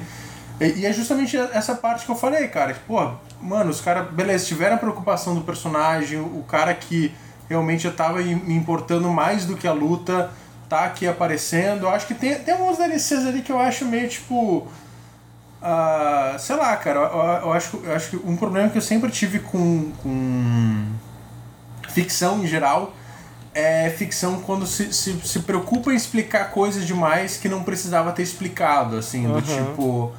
ah, por exemplo, tem um DLC lá que você descobre quem são os criadores dos Reapers e você fala com eles e não sei o que. Tipo, cara, não precisava disso, sabe? Tipo, a parte do cara é uns bichos misteriosos que cada É 50 aquele mil anos vem- negócio do, de quando. É, é, eu vou pegar a vibe de terror, que eu gosto, gosto muito de terror. De, tipo. Não que não tenha que ter nenhuma explicação, mas quando tu quer explicar tudo, perde um pouco do, do- da, da, da, da, da sensação que o mistério te causa. Tu, tu, tu- os Reapers perdem Sim. aquela parada magnífica e super. Mano, são tipo esses deuses tecnológicos que vão destruir a gente, tá ligado? Começa tu explicar as coisas minuciosas, tipo, ah, tá bom, é um robô, tá ligado? Aí. eu- eu, eu sinto que é é- isso, é né? isso. É, eu É, assim, esse tipo de coisa, de atrás demais. E eu, e eu entendo, porque eles se botaram, como a gente tá falando, nessa sinuca de bico. É, é, é, é, é- é tipo, é tipo o, o Game of Thrones. Eu acho que falha, que pecou muito nisso. Tipo, ah, os White Walkers. Cara, são. Uhum. Mano, você fi- fica ali, cara, são uns zumbizão aí que vem e, e- e ameaça matar os caras, não sei o que. Daí depois, nas últimas temporadas, ah não, eles foram criados isso e é isso, isso, isso. Tipo, Uhum. você. Ah, tá, tipo, cara, sabe assim, tipo, o conceito em si é, é- era legal. Cara, É melhor não explicar, não, não coisa- precisa é. explicar É, demais, sabe? explicar, Tipo, sim. Assim, at- até certo nível, beleza, mas manter um mistério. Ah, mas, cara, sei lá, eu, eu- eu acho que o, que o grande problema da trilogia Mass Effect é justamente isso. É, tipo, eles, eles tudo encaminha para um grande final, para um grande conflito que tem uma escala tão épica que parece que entra em, em, em em conflito justamente com a, com a parte mais legal do jogo, que não é o, o- o macro, é o micro. É tipo, cara, você se conecta muito mais. Cara, não, eu quero saber do cara que tá ali na minha nave, do, do companheiro que tá aqui do meu lado. Mas não, mas a, a- série em si, o roteiro, ele se direciona para essa luta gigantesca que envolve bilhões de criaturas com que você não tem relacionamento, com quais você não tem empatia, assim, sabe? E, e eu acho que, assim, eles, eles a BioWare, ela consegue fazer um trabalho muito bom nesse, nessa escala micro, mas quando chega na parada macro, né, Caga tipo, meio tudo. que, que deixa a, a bola e- cair. e É, é foda, porque eu, eu, eu, eu, eu lembro. Bom, faz muito tempo, né? Mas eu lembro que eu curti, apesar dos apesares, apesar da conclusão. Sim. E apesar de como ele caga muitos personagens, eu ainda curti muita coisa em Mass Effect 3, né? Eu lembro É, até hoje, quando eu terminei a quest do, do Mordin, é, que eu fiquei, caralho, mano, que coisa massa, pô, isso aqui é tudo muito legal e tal. A direção que eles vão com, vão com alguns personagens, mas no fim, eu sinto que é, quando termina é tipo. Tá, tudo isso foi meio que pra nada, né? Eu, eu- eu Isso, sinto é. que é, é, É, as e- relações interpessoais se perdem né, nesse macro. E, e, aí aí o próprio Illusive Man, né, cara? Ele, ele tinha um jeito muito. Cara, no 3 o que eles fazem com o Illusive Man é tipo, caralho, mano. Pô, e sério? e- no 2 e- no dois ele é o grande personagem da parada. E assim, eu também acho, é, Que personagem maneiro, qual- quais são as motivações dele. É um personagem muito legal. E no 3, tá aí, o Lucifer é um dos personagens que sofre demais por, por eles quererem explicar tudo, né? Tipo, Sim. não, ele. E Não, aí quando tu e- descobre o que é, e- tu fica, é, ok. E, e, e- e pra mim, uma, uma parada, assim, que, cara, é, me deixou muito pistola com o Shepard e que pra mim exemplifica como o, o jogo falha quando ele tenta lidar com escalas gigantescas é o DLC Arrival do 2, cara.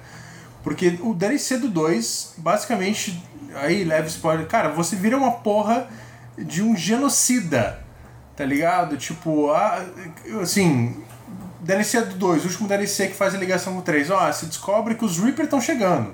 Assim, e, e assim, não é o conceito do, do 1 ali, ah, os Reaper estão chegando. Não, quando? Não, os Reaper estão chegando em dois dias. O que, que você faz para deter eles? Ah, eles vão chegar aqui nessa. É, putz, eles vão chegar aqui nesse espaço porque, olha, eles vão usar esse Mass Relay aqui que é meio que um atalho pra galáxia toda, cara. Vão matar geral. Puto, como é que você, como é que você vai deter os caras? Ah, tem que destruir o Mass Relay. E daí, de repente, o, She ou a Shepard, no caso a Shepard que eu tô jogando agora, decide, não, beleza, vamos destruir isso aqui. Ah, mas vai matar milhares de vidas. Não, mata aí. Mata aí. Tipo, vai lá, liga o foguete, não sei o que. Chega no 3, tá ligado? E, e, e, e você descobre que basicamente foi pra porra nenhuma. Porque, tipo, ah, seis meses depois os Reapers chegaram, ninguém fez porra nenhuma, ninguém se preparou o tempo que você teria comprado a mais, não serviu pra nada, né? Porque, tipo, a Liara vai pra Marte, mas a Liara aparentemente estava dois dias lá, então tanto fez, tanto faz. E a reação do Shepard Tipo, não é tipo, puta merda, cara, olha a merda que eu fiz e tipo, porra, não tem culpa, não sei o quê. Não, é, é, eu fiz, eu fiz o que precisava ser feito pra missão. Cara, você tomou uma puta de uma decisão que exterminou toda um, uma série de planetas que não serviu pra porra nenhuma e tipo, e a reação é, né? Ok, Aham. sabe? Tipo, eu, eu fiz o que devia ser feito pelo universo, tipo, Mano, pra mim ali foi tipo. Cara, vocês se tornaram personagem uma figura monstruosa, muito mais pela reação do que pela, pela, pela decisão que teve. E daí no 3 eles ainda tentam fazer, ah não, você carrega o peso. Porque, porque tipo, o Shepard vê um menininho morrendo. Tipo, mano, sabe? Tipo, Essa é- cena é muito ruim, cara. Essa cena é muito ruim. Não, tu tipo, lembra? Você, é, tu é atormentado por um, por um moleque que, Sim. tipo, porra, foda, né? Você vê o cara morrendo. Mas os, as- os 300, mais de 300 mil pessoas que você matou, né? Eu fiz o que tinha que ser feito. Ah, Mas olha só, eu acho que tem uma que. Primeiro uma questão pequena que o, o chat tá perguntando aqui. Tem PTBR, amigo? Ou não? Não Acho rola. que não, né? Assim, se você jogar os originais e pegar as traduções feitas pela comunidade. Mas não, veio não com tem, PTBR essa mas versão não nova. Tem, cara. É, não é tem. vacilo, caído, vacilo caído, caído, caído, caído. É, eu, eu tenho mais uma pergunta, se o Lucas me permitir. Fica à vontade, amigo. Rejogando aí os três, qual o seu favorito, Guilherme? Cara, até o momento, o 2. O 2 aí, ah, acho principalmente questão de história, eu acho que ele, que ele é. ah, ah, porque, porque ele não tem obrigação necessariamente de fechar ali, né? Eu acho que, que ele já, já tá um pouquinho mais definido o universo, questão de desenvolvimento de personagens, eu acho que os, os inimigos eram mais bem definidos e tinham ali bem traçado. Obviamente tem problemas, eu acho que, por exemplo, o, a questão dos DLCs, o, o personagem lá, o Zaed, a Kazumi, em- embora parte da- das missões deles sejam legais, principalmente da Kazumi, que foge um pouquinho mais, tem coisa quase espionagem, que você vai numa festa e se infiltra. Ah, mas aí você chega ali o personagem, tipo, na hora de falar não tem desenvolvimento nenhum, não tem, não tem fala. Ah, mas eu acho que o 2 ali conseguiu conciliar muito bem. Eu acho, eu- agora tô no 3, tô no começo do 3, eu acabei de passar de Palaven, que é tipo, duas, três horas de jogo. Ah, o 3 eu acho que ele tem um- o gameplay mais gostoso, tipo, ele vira ação total, então para mim que tô jogando de Vanguard agora, é tipo muito bom. Ah, mas, cara, eu acho que o 2 ainda pra mim é o mais equilibrado, assim, sabe? Que eles conseguem entregar uma história mais bem fechadinha, com personagens legais, desenvolver bem esse universo. Acho que o 3 ali é. é, sei lá, o, o, o, o, pra mim sempre tem um choque de mudar de um pro outro. Assim, quando eu terminei o 1, fui pro 2 e tipo, puta, a movimentação tá estranha, o que tá acontecendo com esse combate? E é uma coisa que eu tô sentindo no 3 também. Ah, mas o, o, o 3 eu tô sentindo, cara, isso aqui parece Resident Evil de tiro, essa movimentação estranha, o que, que tá acontecendo? Mas agora eu já tô me acostumando melhor. Me incomoda muito que, que, que, que- Principalmente agora que eu dessa vez deixei a Ashley viva, que na primeira vez que joguei eu deixei o, o Caden, e, e ela virou, parece um boneco de Play Art Sky, né? Que tipo, aquela- coisa de tipo, nossa, o que, que a gente pode fazer pra enriquecer essa personagem? Ah, vamos deixar ela, ela com o cabelo solto e botar uma maquiagem nela, ficou muito estranho.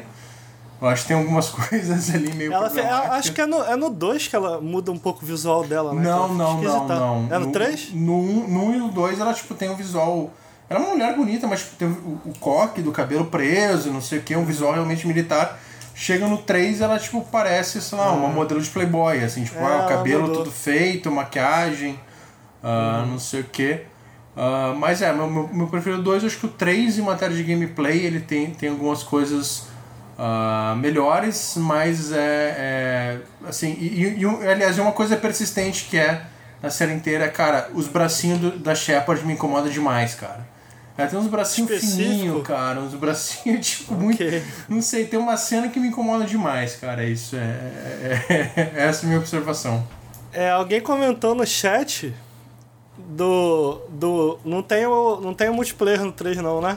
Nessa não, versão. não. Inclu- Inclusive é uma, co- é uma coisa curiosa. Era né? legal, Porque cara. a- Multiplayer eu não achava ruim, não. Era legal. Eu, eu gostava, não, e, e é uma coisa curiosa porque a Bioware, a EA, né, tá vendendo o- um bundle no, no Steam no Word que, ó, você quer jogar um multiplayerzinho aqui do 3? Compra o 3 aqui em separado aqui, ó, amigo. Vai, tem um descontinho aqui pra você. Que uhum. é muito tipo, cara, cê, peraí, vocês mantêm os servidores ativos até hoje? Porra, mano, vocês podiam ter adaptado, né? Uhum. não tem. Peraí, peraí, peraí. Sabe... Eu tava lendo um negócio, você tá falando do multiplayer do 3? Isso. É, eu, eu li uns negócios. É, é foda, rumor, né? Período de, de E3 rumor, mas eu tava lendo que pela recepção positiva, tanto crítica como comercial, que parece que o jogo tá vendendo bem. E eu sinto que esse remaster vai ser aquele tipo de jogo que tem muita, muita perna, sabe? Tipo, com descontos e etc. Aparentemente, uma, é, é, é possível que a EA vai anunciar que eles estão trabalhando em adicionar o multiplayer de volta na EA Play mês que vem. Então vamos, vamos ver, né? Pra deixar claro, Legal. a gente é rumor. É, mas vamos ver, tomara que eles anunciem, porque eu lembro que eu não joguei tanto com vocês, mas o que eu joguei eu me diverti pra caralho do Mass Effect Era muito legal, cara. E eu lembro que era uma coisa que a gente, quando, na época que a gente conversava, tipo assim, mano, mas multiplayer com Mass Effect, nada a ver essa Sim. porra. E a gente jogou, a gente, opa, isso aqui na real é divertido. É, é, só pra deixar claro, de repente quem não conhece, não era um multiplayer competitivo, né? Era um co-op. Era, co é. era meio que um modo horda, basicamente. Sim. Uhum. É, só que tu podia controlar as raças do universo de Mass Effect, com, customizar ali teu poderzinho. Sabe o que, que o Mass Effect 3 popularizou com esse, com esse multiplayer? Não sei se Loot vocês box. lembram. Loot Box. Loot box. Mas era pago? É... Tu lembra se era pago? Então, é porque todos. O que que aconteceu? Eu adorava, eu achava perfeito, mas, né? Tudo que é. Tudo que é bom e aí mete a mão, futrica demais, as coisas se transformam. Era bom, cara, porque todos os DLCs, personagens novos, cenário novo era de graça. E, e o. E, a, e você comprava, eu não sei como tá o Overwatch, pelo menos. Acho que o Overwatch ainda é isso, né? Você compra uma caixinha e aí tu abre a caixinha, pode vir coisa pode vir coisa lendária ou não, e a caixinha tu ganha também jogando. Tu, sacou? Tipo assim, uhum. tu não compra o equipamento, tu compra uma caixinha, mas uma caixinha que também é possível adquirir jogando. Era bem equilibrado, eu gostava, porque é, não separava a comunidade, todos os DLCs vinham de graça e tal. Mas aí a EA gostou tanto que estragou. Daí veio o FIFA, né? Aí veio FIFA, o mercado de jogos olhou, hum, isso aí, hein? É, pois é. Oh, mas eu, eu vou dizer aqui, cara, é, não é nem pelo nosso colega Victor estar assistindo a live, mas eu, eu, eu sinto que no, no, último ano pra cá, a EA tem dado acertado em algumas coisas que a galera criticava. Tipo, por exemplo, esse remaster é uma coisa que a gente não entendia porque que ele não existia, né? Tipo, e pelo que eu entendi, pelas impressões no geral, é, eles acertaram muito bem. A Bioware acertou, ela teve o tempo que ela precisava para lançar o remaster, né? Tudo saiu muito faltou uma localização de fato aqui no Brasil, mas eu digo que é, a localização. É, desculpa, saiu tudo muito redondinho, tá ligado? Tipo, mesmo coisas que, que eu sinto que antes foram um pouco contestadas, tipo algumas mudanças visuais.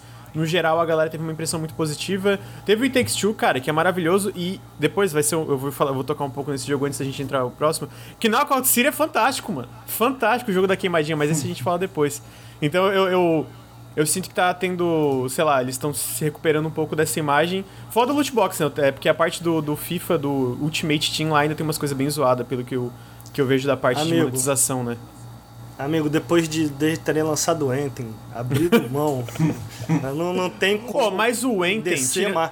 Pô, Tirando, porque foi o Enten. Mas o, o, o, Ricardo. O Battlefront, porra. Não, não, é de fato. Mas, Eles estavam no fundo do poço, amigo. Tava, tava. Não, mas o Enten é tu, tu lendo mas, lá. Mas, não só. Mas assim, não só a matéria do. do peraí, rapidinho. Do, do livro, né? Do do Jason Schreier, que ele fala um pouco do Dragon Age Inquisition, mas também aquela matéria da Kotaku. O Enten claramente tem dedo da EA que causou o que causou, mas a Bioware tinha uma lider... mudou muita coisa na liderança. Tinha uma galera lá que era meio cagada, né? Só fazia merda. Sim, mas olha só, aí tu pega. Por conta do Anthem, tu, não sei se tu lembra daqueles rumores que tava meio que confirmado o que a EA, no que a EA queria fazer de Dragon Age, né? Cheio de elemento multiplayer. Mas isso, com é, mas, mas, sim, mas eles, isso, eles, eles, eles desistiram, eles desistiram. O Jason Schreier falou que dentro da BioWare tinha eu vou, eu vou chamar de briga, mas não uma briga. Tinha tipo conflitos internos, discussões internas, porque tinha uma parte da equipe que queria levar pra uma direção multiplayer e uma parte da equipe que queria de fato fazer um Dragon Quest tradicional single player, né? Então eu, eu acho que teve mudança. Dragon Age. Cara, Obrigado, é- Dragon Age. é- eu Dragon sinto que com certeza o Fallen Order influenciou muita coisa lá dentro. Porque o Fallen Order foi um sucesso gigantesco. Eles olharam. Não só isso, eu acho que até jogos como It Takes Two, que tá sendo esse jogo. Mano, ele- ele entrou com 20% de desconto, tá em primeiro top seller global. Então, eu sinto que com certeza isso influenciou um pouco o pensamento lá dentro, de fato. Mas eu sinto que algumas coisas. eh, Eu acho que a EA teve um papel ali, muita coisa cagada do gerenciamento deles. Especialmente, se a gente tava falando do, do Mass Effect 3, mano. Ele foi um jogo rushado, tá ligado? Eh, Foi. N- não que vai, não que dá um ano, dois anos a mais talvez teria solucionado o final, mas isso foi um jogo rushado, isso é muito rápido. Então, tipo, aí Cara, teve vários problemas. A Bioware também tem uns a, a, a sua culpa só, cartório, Ah, né? do- dois pontos. Quando a gente vê a história do Anthem e, e descobre que foi um jogo basicamente desenvolvido em seis meses, eu acho, eu acho impressionante o que, que eles conseguiram fazer apesar disso. Ah, mas também eu acho que, que, que eu consigo fazer um paralelo entre a BioWare e a própria Blizzard. Eu acho que, que a crise que a BioWare tem até hoje é uma crise de liderança, porque a gente vê que os principais problemas da BioWare começaram a surgir justamente quando os fundadores foram embora lá, os, os É doutores. verdade, os doutores. Ah, e, e- e- e a impressão que eu tenho, a impressão que eu tenho da Blizzard hoje em dia, que falta alguém de uma figura intermediária que consiga, não necessariamente bater de frente, mas consiga ser o cara que faz o, o, o- o meio de campo É entre o que, que o estúdio está fazendo e o que, que a publicadora está pedindo. Ba- Mas sabe? eu acho Porque, que para assim, além disso, Felipe, eu acho que tem que ter alguém de meio de campo pra faz, fazer o que, que o estúdio internamente, os funcionários estão fazendo com os cabeças do estúdio. Porque a gente vê que muitas das decisões cagadas do Anthem era aquilo, existia dentro do estúdio a magia da Bioware. Aí o jogo É, tinha. então, é. Entendeu? Tipo, a, a- a magia da Bioware, a cultura cagada da Bioware. Existia lá desde a da época dos, dos doutores, né? Então, tipo assim, eu sinto que a cultura cagada da Bioware que, de- que resultou em tantos produtos cagados foi, de fato, teve coisa que foi é, potencializado por, por decisões políticas da EA, mas aquilo sempre existiu lá dentro, tá ligado? É mais Sim. esse o meu ponto, né? A cultura da Bioware já era cagada antes da EA comprar eles. É, é mais isso. E aí a, a EA entrando e ter todas as decisões, especialmente na época que a EA aparentemente gerenciava e se metia muito nas políticas internas do estúdio, só potencializou problemas que já existiam ali dentro. É isso que eu sinto lendo toda a história que a gente tem hoje É, é, publicada em vários É, artigos. e você né? pega uma acho- empresa acho- como a acho- Ubisoft. Acho que o grande Que- problema da, da, da BioWare foi justamente eles terem tido tanto sucesso, né? Eles não terem falhado antes. Porque até o pessoal aqui, o, o gamer de esquerda lembrou aqui, cara, que o, o Dragon Age 2 foi feito em um ano e meio, foi tipo. E, e- e vendeu, e sabe? Tava dando certo. Então pros caras assim, cara. Mas foi caído. Ah. Dragon Age 2 foi caído. Foi caído. Não, assim, caiu, mas ainda assim, foi, foi um jogo que não, não foi tipo um Mass, um Mass Effect Andromeda, não foi um Anthem, sabe? Tipo, não foi, mas foi isso- quase, hein, amigo? É, mas, foi o pessoal quase. cri- Mas assim, muitos problemas que eu vejo que o do Dragon Age 2 eu, ve- eu agora vejo no Mass Effect 1. Que ele foi, ah, não, porque todo, toda missão, todo dungeon é o mesmo cenário. Cara, Mass Effect 1 é exatamente a mesma coisa. Sabe? Obviamente que daí tem outro contexto, tem outras partes, É. né? Até porque o, o, o Dragon Age 2, 2 seguiu um jogo que era muito bem finalizado, muito, muito complexo, assim. Ah, mas, mas acho que, que o problema é isso, cara. Foi tipo, eles estavam fazendo as coisas da pior maneira possível e tava dando certo. Acho que é isso que era pior. O Dragon Age, o- no livro lá do Schreier, O o Inquisition, Sanctuary né? Peaks, Eles queriam que o Inquisition cara, flopasse, o, o, o pe- pessoal o que trabalha. pessoal, é, o pessoal tava tipo, mano, eu quero que esse jogo seja criticado e que seja uma bosta e, e, e quem As sabe coisas isso, mudarem, né? as coisas mudaram. Não, foi eleito o Game of the Year de 2014, cara, para pros caras. Pô, mas eu coisa desse possível. jogo. Eu gosto desse jogo. Eu, eu gosto Não, eu gosto, eu, eu, eu, eu, eu acho que tem problemas, mas tipo, Sim. é isso, pro- pros caras foi a pior coisa que ter acontecido. Tipo, eu, eu acho que os flops, principalmente do Anthem, eu espero que, que né, a longo prazo a, a BioWare sobreviva, porque é aquela coisa, a gente sabe que se o próximo Mass Effect flopar, é muito possível que. a- Dragon Age talvez, né? Porque o Mass é, Effect, o Mass Effect é Dragon Age. Ah, mas, cara, eu acho que de repente te, é, é- é aquela coisa, tipo, teve que dar uma merda geral e, e, e via público isso, pra de repente surgir alguma mudança, sabe? É, na, na Rockstar a gente teve ia- reportagens. Na Rockstar a gente teve reportagens que depois da, da matéria. É porque no caso da Rockstar os jogos vendem são super bem avaliados, né? Mas a gente teve aquela reportagem de Fryer que depois ainda aparentemente tiveram mudanças significativas internas ao ponto do, do de um dos cofundadores ter saído da Rockstar, né? Um dos. Se são irmãos, alguma coisa, ele saiu da Rockstar e tal. Porque a, a, uma, das, uma das líderes lá olhou e falou, cara, realmente a gente mudou tudo porque não estava funcionando mais como a gente via como, como tava rolando. Mas é, é foda, é, porque eu torço muito para eles recuperarem. Eu, eu, eu sinto que o, o, Legendary Edition foi tipo meio que um passo humilde, não, não, não que tenha sido um jogo barato, no sentido de, cara, vamos tentar lançar de fato essa trilogia, homenagear o nosso histórico, homenagear a nossa franquia, que tem muita gente que ama. Eu, inclusive, pô, eu tô doido para jogar mais, eu realmente, foda, é período de 3 e tal. Mas vamos homenagear isso aqui de uma forma certa, polidinha. Vamos ter tudo num pacote só. Vamos ter tudo nessa parada super acessível. Não no preço, super acessível que eu diga de funcionalidade. para depois a gente tocar esse Dragon Age que agora saiu, né? Que vai ser só single player. Tocar esses projetos tentar voltar para Eu sinto que, que a vibe é essa. Voltar para as raízes que tornaram a Bioware tão tão famosa em primeiro lugar. Que é o que o Ricardo tinha comentado, que tu também comentou, que são essas coisas dos personagens, das, das, das, relações interpessoais, né? E eu sinto que fazer isso num jogo single player é muito mais fácil do que tu fazer em algo como Anthem. É, é, tem uma história, né? Que quando, na época do Mass Effect 3, se eu bem me lembro, a EA chegou para um dos criadores da BioWare, que estavam em busca de um financiamento maior para o próximo jogo deles, e falou assim: é, pô, você quer dinheiro? Você tá querendo, você tá querendo um financiamento maior? Você tá querendo mais suporte da EA? Me diz qual o teu próximo FIFA Ultimate. Qual o teu FIFA Ultimate? Hum. Né? Ah, eu lembro Porque o FIFA, isso, que o FIFA Ultimate estava dando tanto dinheiro, tanto dinheiro. E aí, cara, quando tu, tu coloca, coloca na parede uma empresa como a Bayer, que, cara, não, vamos lá, não é o objetivo da Bayer criar um FIFA Ultimate, Sim, uh -huh, sabe? Uh -huh. É, é, é difícil você chegar pro, pro um criador, sei lá. É, tu pega o. Bota Barlog. Um é, o é, tu pega o Barlog e fala, ô, oh, tu fez God of War aí legal, mas o que, que tu vai criar aí que vai me dar tanto dinheiro quanto o FIFA Ultimate? E aí, quanto cara, o MLB com... deixou. É, essa, pô, e aí, tipo assim, tu, tu limita até criativamente o cara. Então eu acho que a, a BioWare sofreu também. Eu, eu, eu acho que vocês têm muita coragem, que eu tenho um amigo meu aqui é, embaixo de mim, chamado Lucas, que def, tá defendendo a EA. Eu tenho um amigo aqui embaixo, embaixo de mim não, que defende não... Anthem. Que defende Anthem. Haja coragem, haja coragem.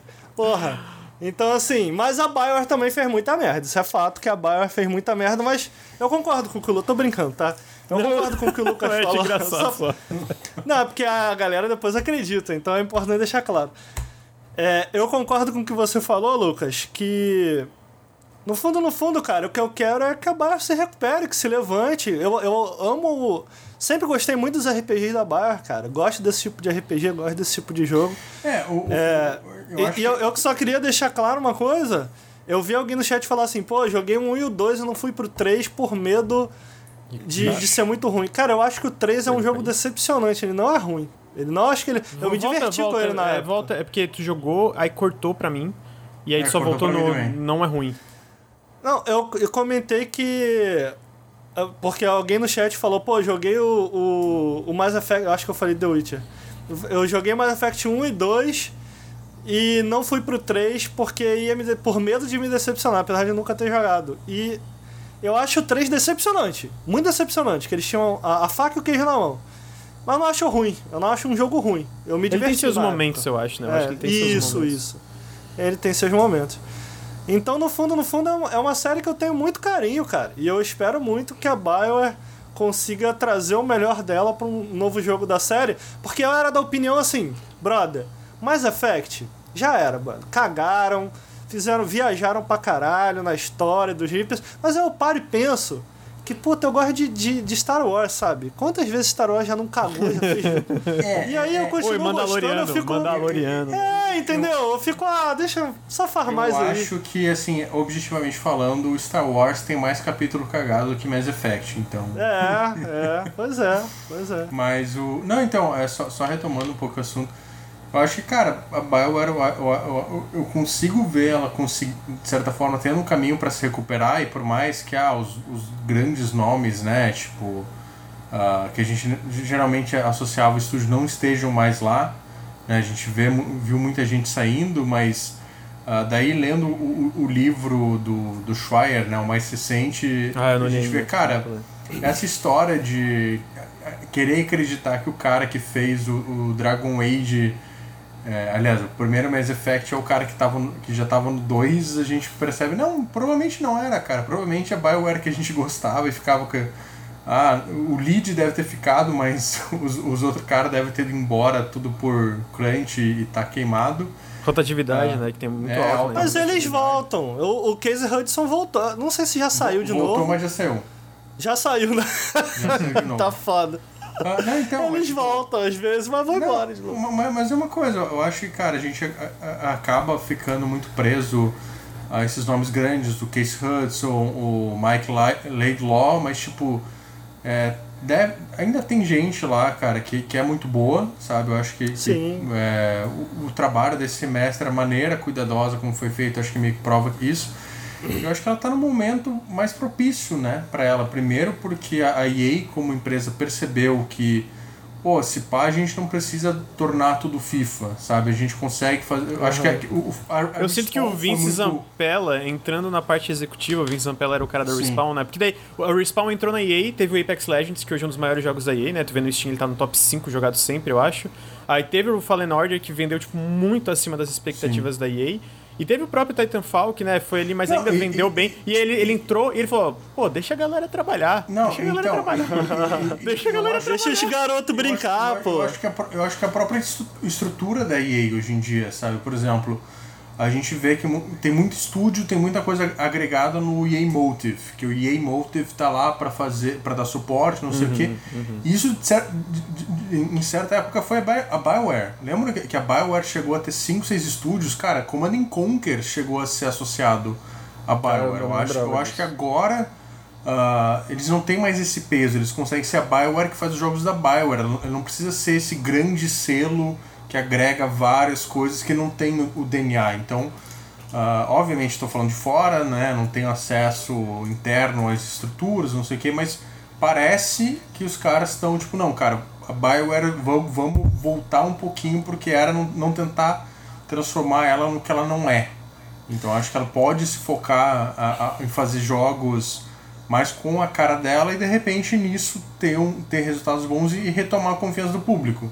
Eu acho que essa Legendary Edition ela serve muito para isso, para tipo, olha, cara, a gente mediu a temperatura, a gente vê que, tem, que Mass Effect ainda é amado, que, é, que tem interesse, que, tipo, que, pô, se a gente fizer algo novo agora, pode dar certo, mas, né, vamos ver aí o que, que, que vem na frente. Eu acho que, é, que é eles, te, eles têm o momento para eu não sei se eles vão ter o fundo né porque a gente sabe que empresa grande simplesmente pode chegar um dia para outro falar vale mudar toda a equipe executiva né então é, é. então mas o mas cara eu acho que eles estão no momento aí que justamente parece que a EA tá tentando descuidar porque ela tá ciente cara ó a gente já, já deixou a bola cair duas vezes aí a gente não tem a chance de fazer a terceira vez porque Sim. né destrói o estúdio então vamos deixar os caras fazerem aí o que eles acham mais é, certo. Eu acho que se o Dragon Age tiver problemas, vai, vai ficar complicado pra BioWare. Eu acho é, que é a chance é, deles aí. Eu também é acho, que eu, eu sinto que é tipo, eles voltando, focando, parece que eles têm a liberdade, parece que eles podem até agora, né? Porque parece que não existe mais essa parada é, obrigatória de usar Frostbite, então se eles não quiserem usar Frostbite, aparentemente eles não precisam mais usar Frostbite. Então é tipo, é o momento. Aí eles. Agora eles estão com de fato a, a faca e o queijo na mão, digamos assim sem ter que ser ruxado no jogo. Então, eu sinto que agora é o momento eu torço, cara. Eu torço muito porque eu sinto que jogos como a, jogos como a BioWare faz não existem, especialmente no escopo que a BioWare faz, sabe? E, tipo, por mais que eu curta jogos com escopo menor, também é legal ter um Mass Effect grandão ali da vida, sabe? Tipo, pra vir aquela parada e é caralho.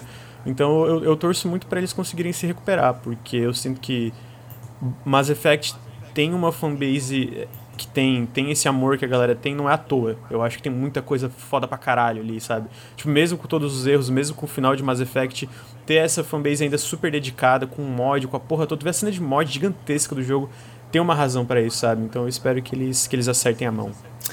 A gente concorda que Mass Effect é especial, eu acho, né? Acho que sim. Então, Tomara que volte as trilhas aí, tomara que venha, venha um bom jogo também de Mass Effect no futuro. Uhum. Tem mais alguma coisa que queria acrescentar sobre o Mass Effect, a Legendary Edition, ou Felipe?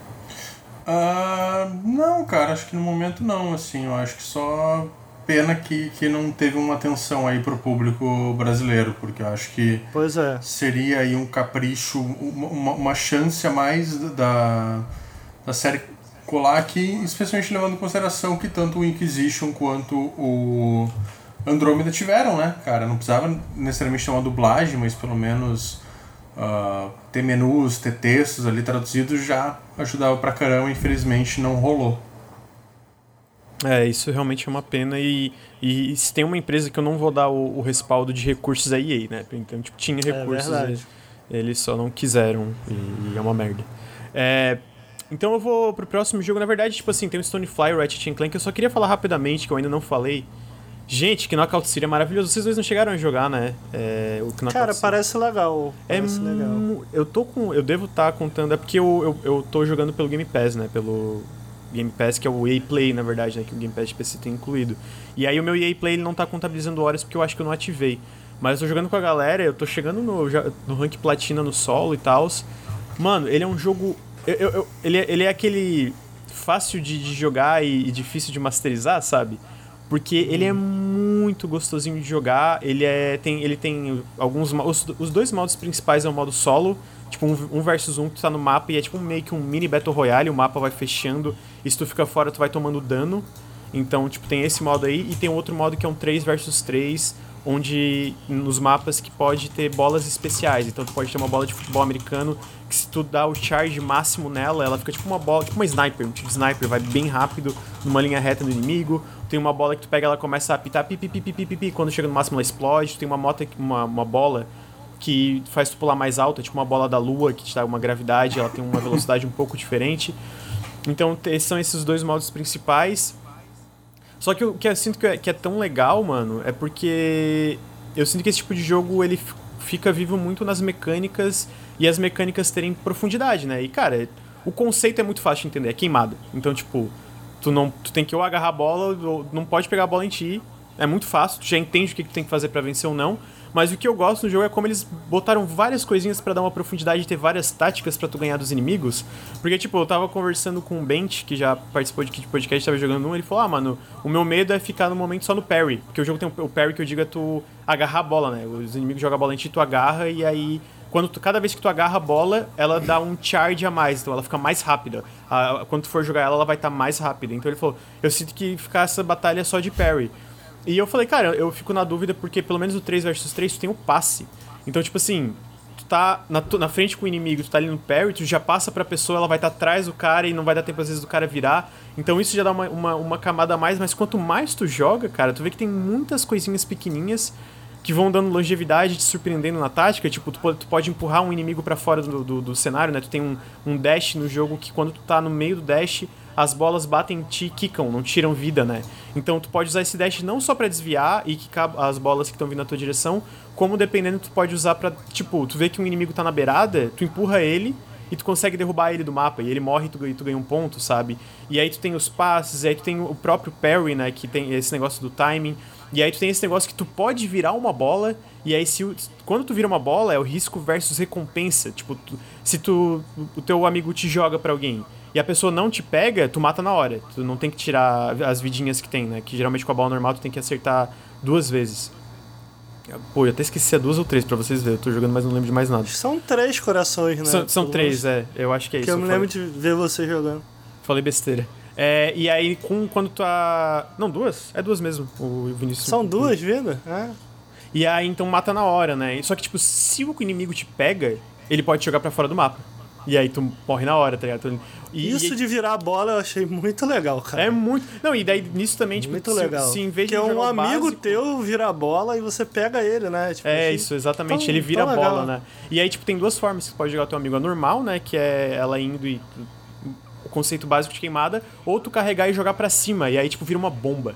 E aí, tipo, é um dano AOE. Então, tu, e aí tu vai jogando mais e tu vai percebendo mais coisinhas que tu pode fazer para enfrentar as pessoas online. E, cara, é muito gostosinho de jogar. A, a, movimentação, eu acho que é muito importante, porque é um jogo muito sobre movimentação. Ele é tipo um um jogo. Se esse jogo fosse um jogo de plataforma, ele seria um jogo excelente de plataforma. Porque é muito fácil tu fazer e se movimentar pelo cenário, sabe? Então tu vai juntando tudo e vai começando a aprender as táticas. Tipo, quando o teu amigo te joga e tu vê que o cara vai te jogar, vai te pegar, tu pode desvirar uma bola no ar, tipo, sair e, virar de novo uma pessoa normal, digamos assim. Então tem tudo isso que tu vai aprendendo conforme tu vai jogando, e conforme vai aumentando o nível de ter é, de, do, do, ranqueado, que a galera acerta mais parry, etc., tu vai ter que criar novas, novas formas de derrotar o inimigo, e aí tu tem que usar o cenário, aí tu tem que às vezes pegar o cara de surpresa jogando a bola numa direção que ele nem sabe, porque a bola pode ir reto, por cima ou pelos lados, assim, girando, né? Quando tu, tem, tu pode botar efeitos nas bolas. E cara, toda noite eu jogo no mínimo tem que jogar uma ou duas partidinhas, assim. Hoje, excepcionalmente, foi, né, três, não deu tempo pra fazer nada. Mas toda noite é tipo, cara, vou tentar jogar um pouquinho, porque ele é aquele jogo que tu joga umas partidinhas e acabou e joga umas partidinhas. E o estresse? Não me estressei tanto até agora. É, teve umas partidas que eu fiquei meio puto, mas eu sinto que talvez por ele não ser super. Bateu 5 milhões de jogadores recentemente, que eu achei um bom sinal pro jogo, né? Tudo bem que tá no Game Pass, mas até agora. Mano, mas Sabe que, que eu não joguei esse jogo? Por quê? Porque eu, eu vi que. Eu queria até que você me explicasse. Manda. Eu não fui atrás desse jogo porque ele custa dinheiro. Eu fico assim, pô, se fosse um free to playzinho, eu acho que eu tava jogando.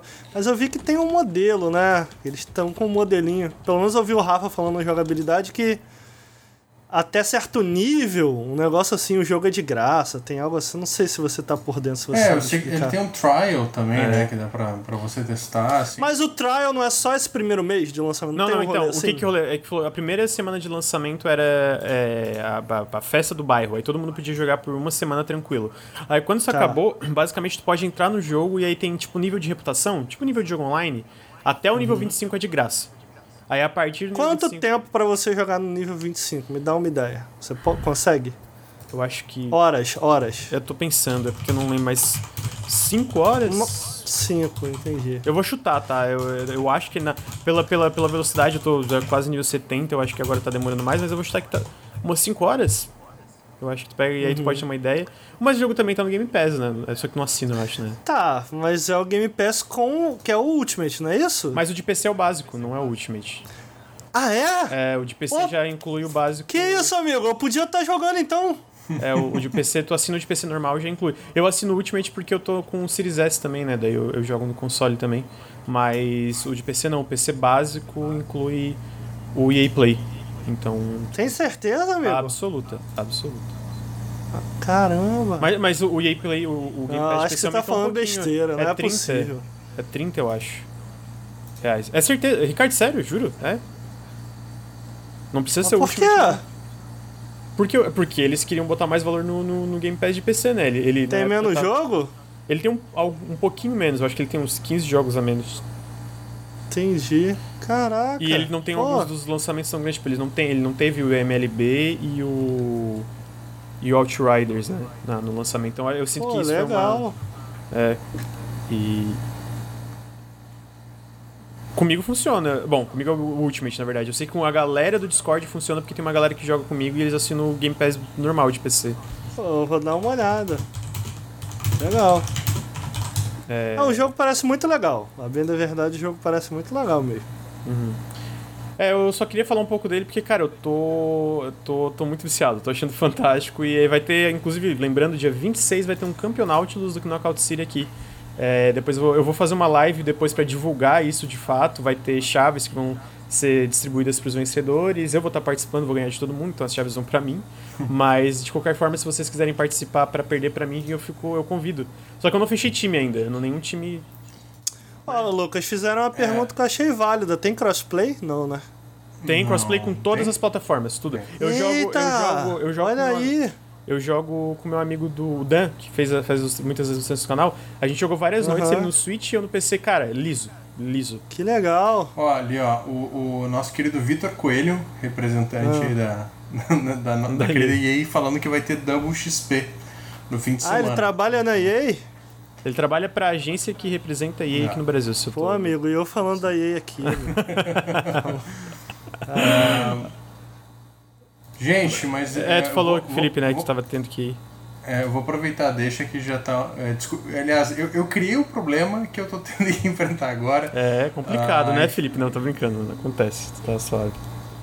Uh, infelizmente eu vou ter que ir, gente. Tá, tá um pouquinho tarde aí que a gente tá gravando.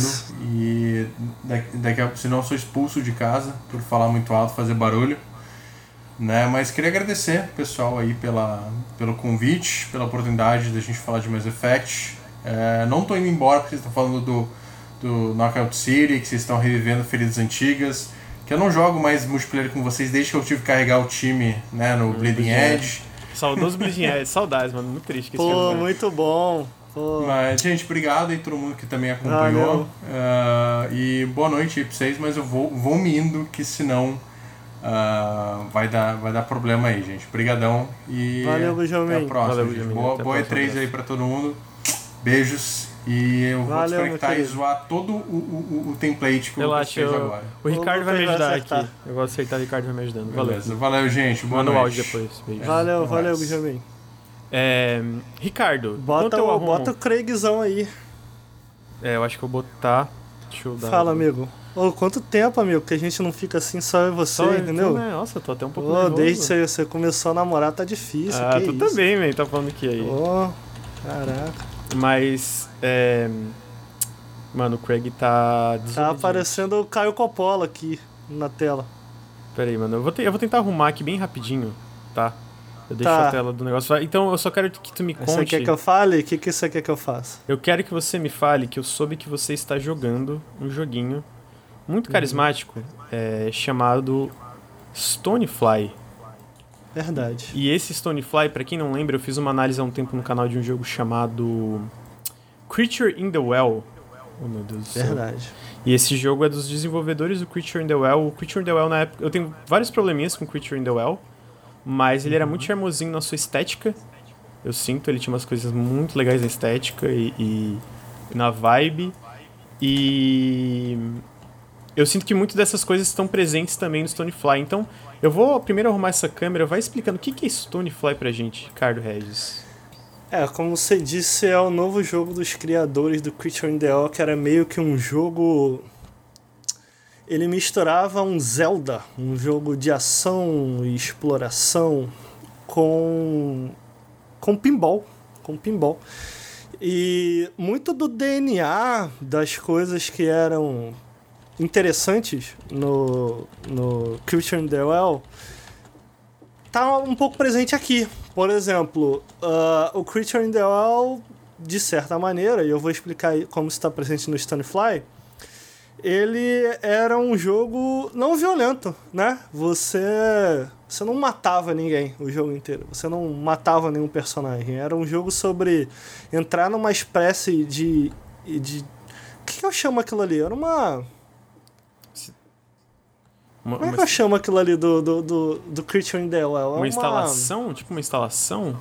Isso é uma instalação antiga e você tem que religar não só a luz, você tem que religar os vários as várias partes daquele local, uma fábrica, uma fábrica. É uma fábrica, tipo uma fábrica. Uma fábrica. É... E mesmo as boss battles e tal, elas eram todas nesse formato de misturar um jogo de ação tradicional com um jogo de pinball. Eu, por conta do Stonefly, eu gostei tanto do Stonefly, já adiantando um pouco aqui é, é, do que eu achei de maneira geral, que eu voltei e eu fui Olha. dar uma oportunidade pro Creature in the Well. É, e eu acho que is- isso está sendo muito legal de perceber certas características da empresa. Eu acho que a primeira característica que realmente chama muita atenção, tanto no Stonefly quanto no Creature in the Well, são, como o Lucas falou, é, na verdade, a arte. Cara, que jogo lindo! Que jogo É, eu- lindo, Eu, vi só cara. o trailer. Eu comecei a jogar um dia, mas tava com Caramba! muito sono, não fui mais, tipo assim, o trailer eu- eu- tá, passando na tela. É, é uma, é, é- ele, pra além de lindo, eu sinto que é uma estética muito particular, assim. Eu não consigo lembrar de muita Muito coisa, legal, pelo menos cara. em âmbito de jogos, que seja parecido, sabe? Tipo, eu não consigo pensar em Sim. muita coisa, assim. E o Creature in the Well também tinha uma vibe Uhum. própria, né, cara? Visual. Eu acho que esse jogo ele dá ele chega a dar um passo a mais, porque ele tem, como vocês estão vendo aí na tela, umas cutscenes, com uns closes nos personagens e tal. E um cara. E cara, não é só o visual, não é só o estilo artístico, mas o character design é muito legal também. Tipo assim, eu achei visualmente, esteticamente apaixonante. E eu falei, cara, que, que visual maneiro. E eu gostei tanto e fiquei. que me deu curiosidade de dar uma olhada no, no Creature in the Well. E enquanto eu zerava o Stonefly, eu tô em mais ou menos 70% do Creature in the Well. Ah, sério? Caralho, realmente foi. Pois é. E definitivamente eu gosto desse jogo, cara, o do Creature in the Well. Uhum. Eu. Eu tinha ficado com um pouco de pé atrás, porque eu sei que você não gostou tanto. Eu, eu... E eu. Pode falar. Não, não, só, tipo, é que o Creature in the Well admira algumas coisas, mas eu sinto que algumas dungeons são bem. Tem aquelas várias são, são bem chatinhas, e eu sinto que algumas das mecânicas que eles botam ali em relação à parte do pinball é tipo. Será que precisava? Será que você não podia deixar um pouco mais simples ou, ou, ou fazer isso aqui? E eu também queria que talvez eles aproveitassem um pouco mais ali da, da, da, vibe que eles criaram. Então, tipo, não é nem que eu acho um jogo ruim, é só, tipo, eu, eu sinto que eu, ele foi potencial desperdiçado um pouco para mim. Mas não é aquela parada que, certo. meu Deus, é, é, um jogo que eu falo, mano, se ainda mais, tipo, tava no Game Pass, não sei se ainda tá e tal, mas ele tem coisas interessantes que pode clicar para pessoas que não não foi que, que não, não clicou para mim, né, no caso. Eu acho tudo isso que você falou, essa é a questão.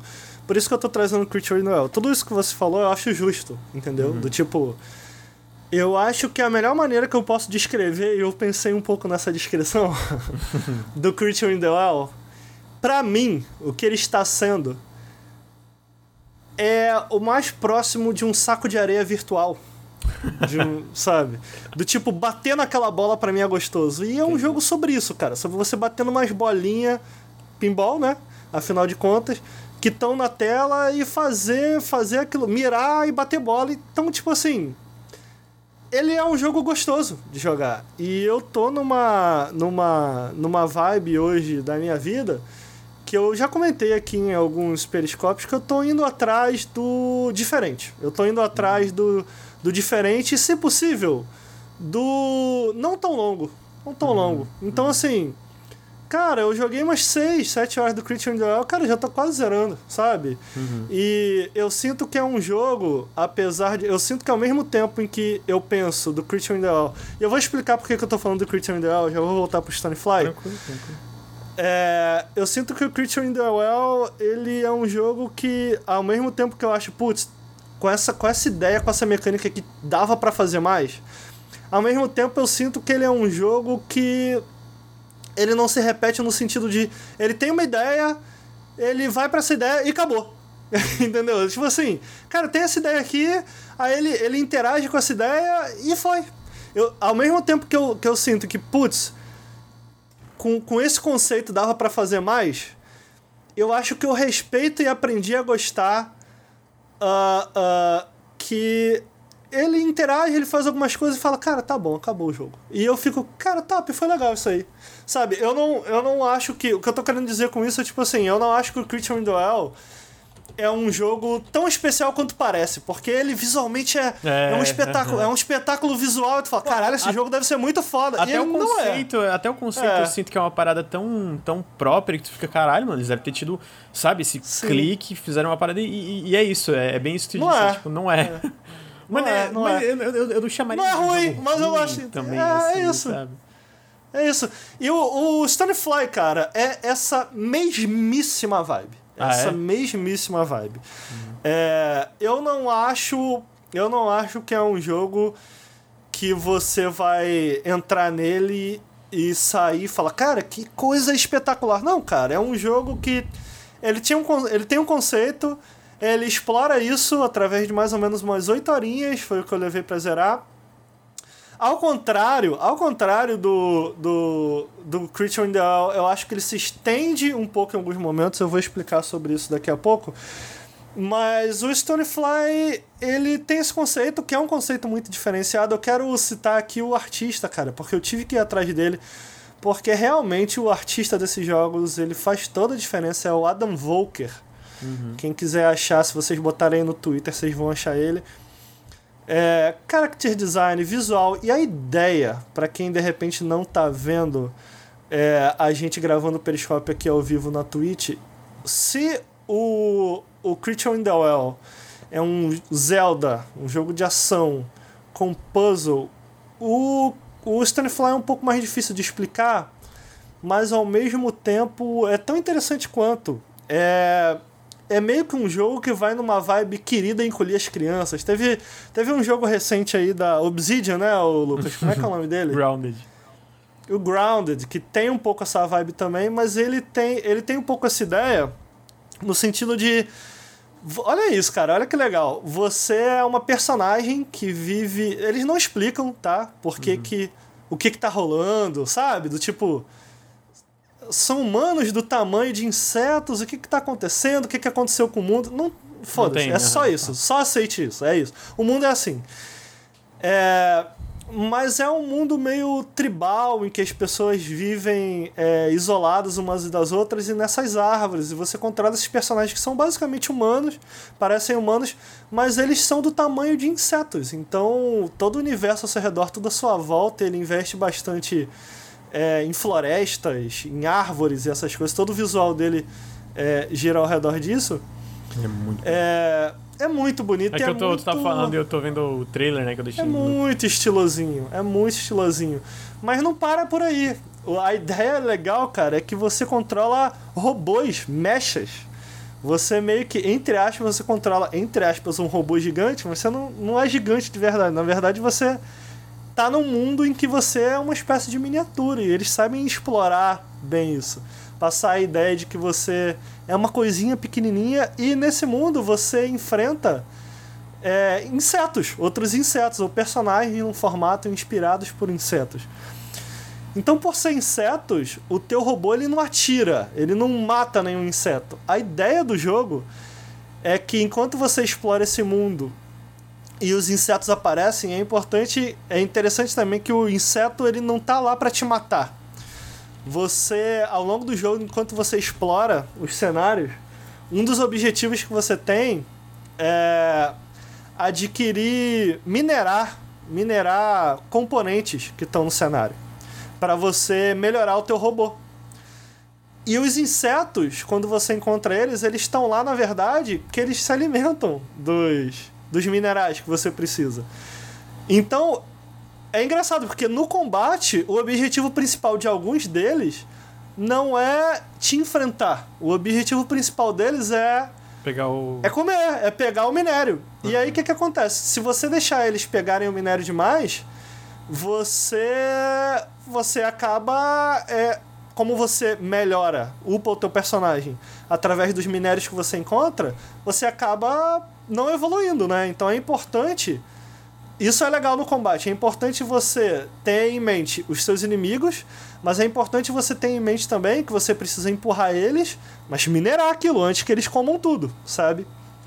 É, então você tem essa, essa múltipla preocupação. E o Stonefly, no fundo, no fundo, ele é um jogo sobre é, é, crowd control, né? Controle de. De multidão.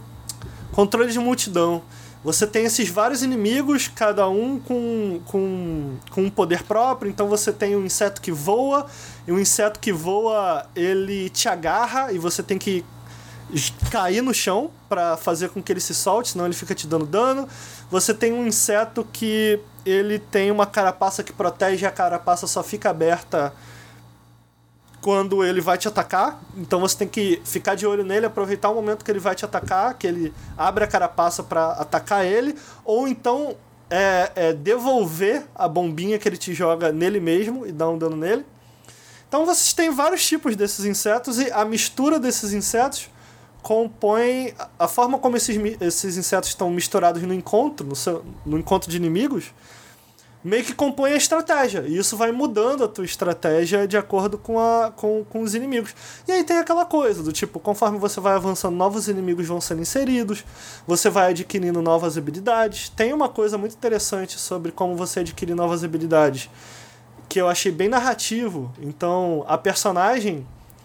É, uma das maneiras dela adquirir novas habilidades é enquanto você explora, enquanto você avança na história, ela vai, nossa, é, essa habilidade aqui que eu estou usando, de, de, de salto, de dar um tiro no chão, se eu ajustar tal coisa, ela pode ficar ainda melhor. Então você tem que voltar para a garagem depois e ajustar isso com os minerais que você conseguiu pra evoluir o teu bonequinho. Eu achei le mais legal do que só passar de nível. Achei um detalhezinho legal, sim, sabe? Sim, entendi. Tipo, de, de em ter um vez contexto, de só né? Isso, em vez de só passar de nível, é, é como se você tivesse passado de nível.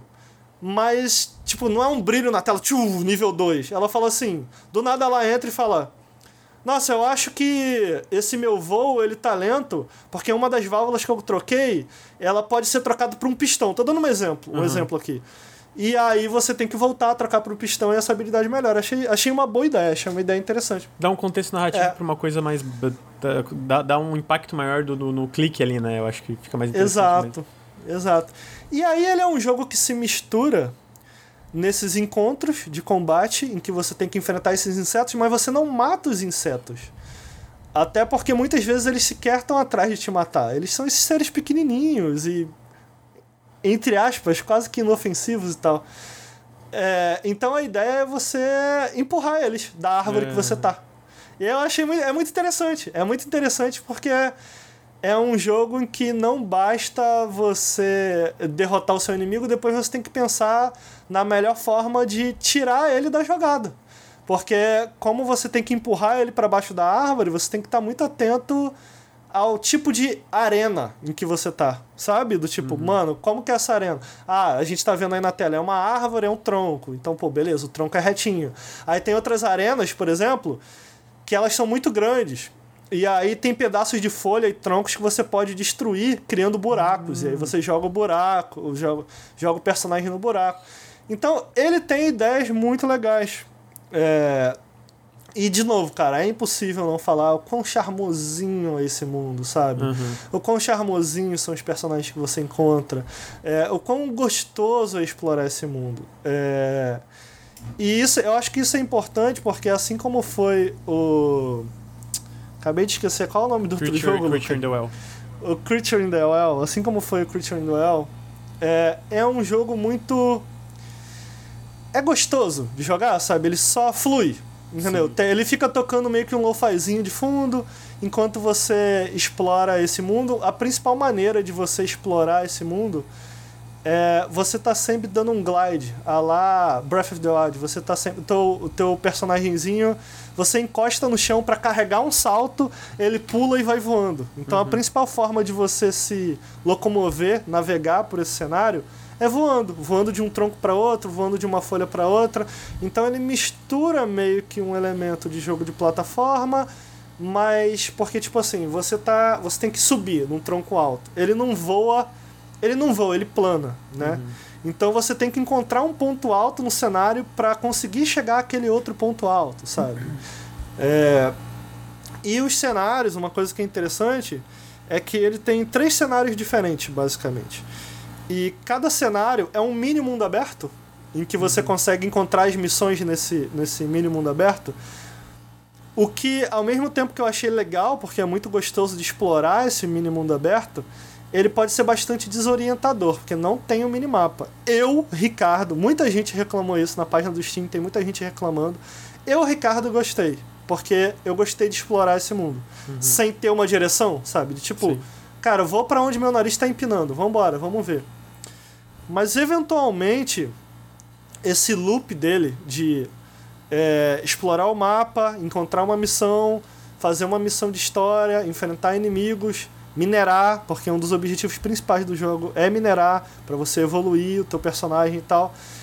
Eventualmente fica repetitivo, é, porque por mais que você adquire, adquira muitas novas habilidades conforme você avança no jogo, é, você é uma ferramenta a mais que você não precisa incorporar à tua estratégia, sabe? Do tipo, cara, sabe essa primeira coisa que eu tava fazendo nas primeiras duas horas de jogo? Você pode fazer isso o jogo inteiro. Entendi. Você não precisa, porque você tem outras ferramentas agora. Mas, mas é funcional, sabe? Então, ainda que eu ache, em termos de jogabilidade, é um jogo que eu não consigo pensar em um jogo em termos de esquema de controle, em termos como você se move, como eu falei, o teu robô ele vai dando esses saltos e planando. É, por ser um jogo não violento também, que você tem que empurrar os bichinhos, então isso muda um pouco o contexto da coisa. Eu não consigo pensar em um jogo minimamente similar, sabe? Então, é um jogo cheio de problemas, porque o combate fica repetitivo, é, minerar eventualmente fica chato, porque ele tem algumas missões que você tem que, para avançar na história, ele fala, ah, minere tantos disso aqui e tanto disso aqui. E o mapa não tem tanta variedade, você só se encontra fazendo a mesma coisa de novo para farmar, sabe?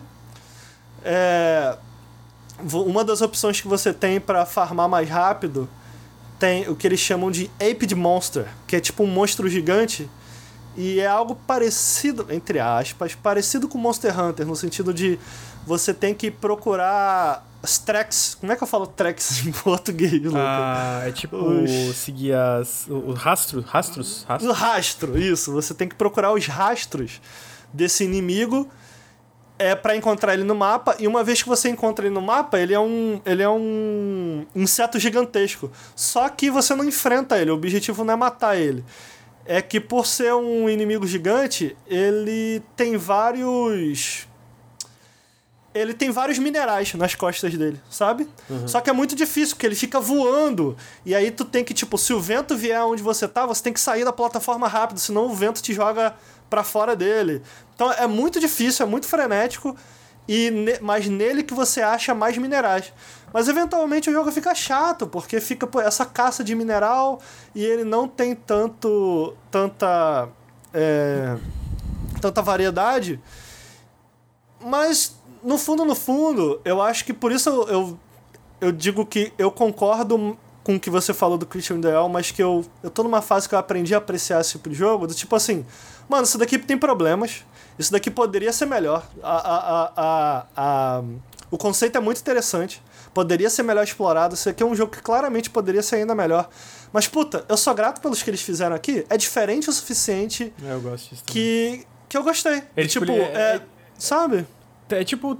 É, beleza, o jogo tem problemas, mas tipo, é problemas tentando fazer uma coisa bem diferente e própria, né? É, eu sinto uma coisa muito parecida para mim, talvez é, no, nesse jogo seja muito mais intenso para mim no Rain World. Eu lembro quando eu terminei uhum. o Rain World, tipo assim, eu lembro uhum. que, cara, eu tinha muitos problemas com o jogo, mas ele realmente chegou, tipo, e foi um ano, foi um ano acirrado. Eu lembro que, eu acho que se não me engano, o Rain World foi 2017, Cara, saiu muito jogo foda 2017, mas eu lembro quando eu terminei lá, tipo, final do ano, eu tava pensando, ah, quais jogos vão entrar na minha lista do, do, dos melhores, dos dois melhores do ano do Nautilus? Cara, eu pensei, Rain World tem que entrar, porque eu lembro que eu zerei o jogo e fiquei, cara, eu nunca joguei um jogo igual esse na minha vida. Nada parecido, tá ligado? Então, eu, eu sinto que a gente acaba re, é, relevando problemas, porque, tipo, a experiência em si é interessante, né? Mesmo, eu, eu, sinto que, às vezes, mesmo as falhas podem ser interessantes, né? Tu fica, tipo, ok, não... É isso. Tá cansativo, tá chato, mas eu, eu, eu aprecio o que, que foi tentaram fazer aqui e, e talvez eu gostei tempo bastante para eu não me importar que tá me incomodando agora pro final do jogo, sei lá, alguma coisa assim, né? Que tu disse que tem algumas coisas, tipo, mais pro final do jogo que ficam chatas e tal, né? Sim.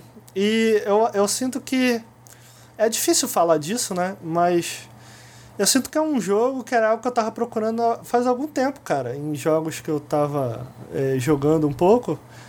Ele tem muita alma, sabe? Uhum. É um jogo. É um jogo que você consegue sentir é, é, a, a, vontade dos desenvolvedores de fazer aquilo ali, de fazer do jeito deles, sabe? Sim. De cometer os erros deles, das forma, da forma deles, sabe?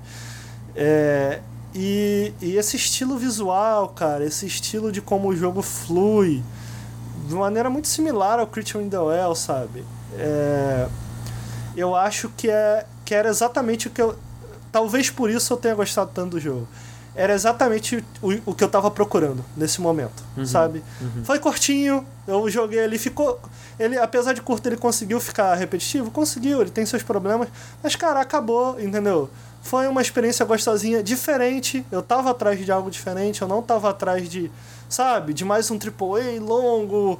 Uhum. A, até, o, até o esquema de controle dele é esquisito, sabe, Lucas? Do uhum. tipo você tem que ficar pulando e aí você tem que apertar RT e bola e triângulo. Cara, é muito louco o esquema de controle dele você realmente tem que absorver o esquema de controle dele. Mas quando tu absorve, o combate é legal, sabe? É, eu acho que os dois pecados dele são a repetição. Eu acho que eventualmente ele fica repetitivo. É, eu acho que ele não tem variedade suficiente, mesmo, mesmo contendo uma variedade visual muito legal entre os três mapas. E a outra coisa que infelizmente ele tem é que, cara, é um mundinho tão legal, os personagens são tão legais E as cutscenes.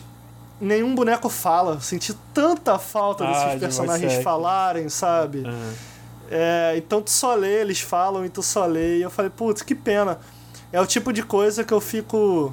Pô, eu queria que esses caras tivessem mais dinheiro pra Aham, fazer isso, aham. sabe? Tem jogo que tu sente, né? Tipo, não é nem um mega orçamento, mas tipo, um pouquinho mais ia fazer aquela diferença pro, pro escopo do projeto, né? Tipo, de cara, um, um voice actingzinho aqui, um efeitinho de som aqui, um efeitinho visual aqui.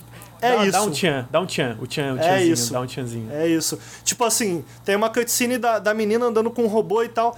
E é tipo assim, não tem som. Não tem som do robô. Puf, puf, sabe? Não tem isso. Não tem som dela falando. Não tem som. Sabe, você zerou recentemente o Ruiner, cara. Você não sentiu isso no Ruiner? Senti Do tipo, é tudo bem feito, mas o boneco não fala. Às vezes não É tem estranho. som e tu não fica. tem impacto, não tem uma emoção, muitas vezes. Né? Falta- É falta- isso, Falta é o, isso. O, o, o, o, punch, né? Aqu- Aquela, tipo, de aquela fala. Pode ser meio escrachado, mas parece que tem uma coisa faltando no ar, basicamente. Assim, tu fica tipo, É isso.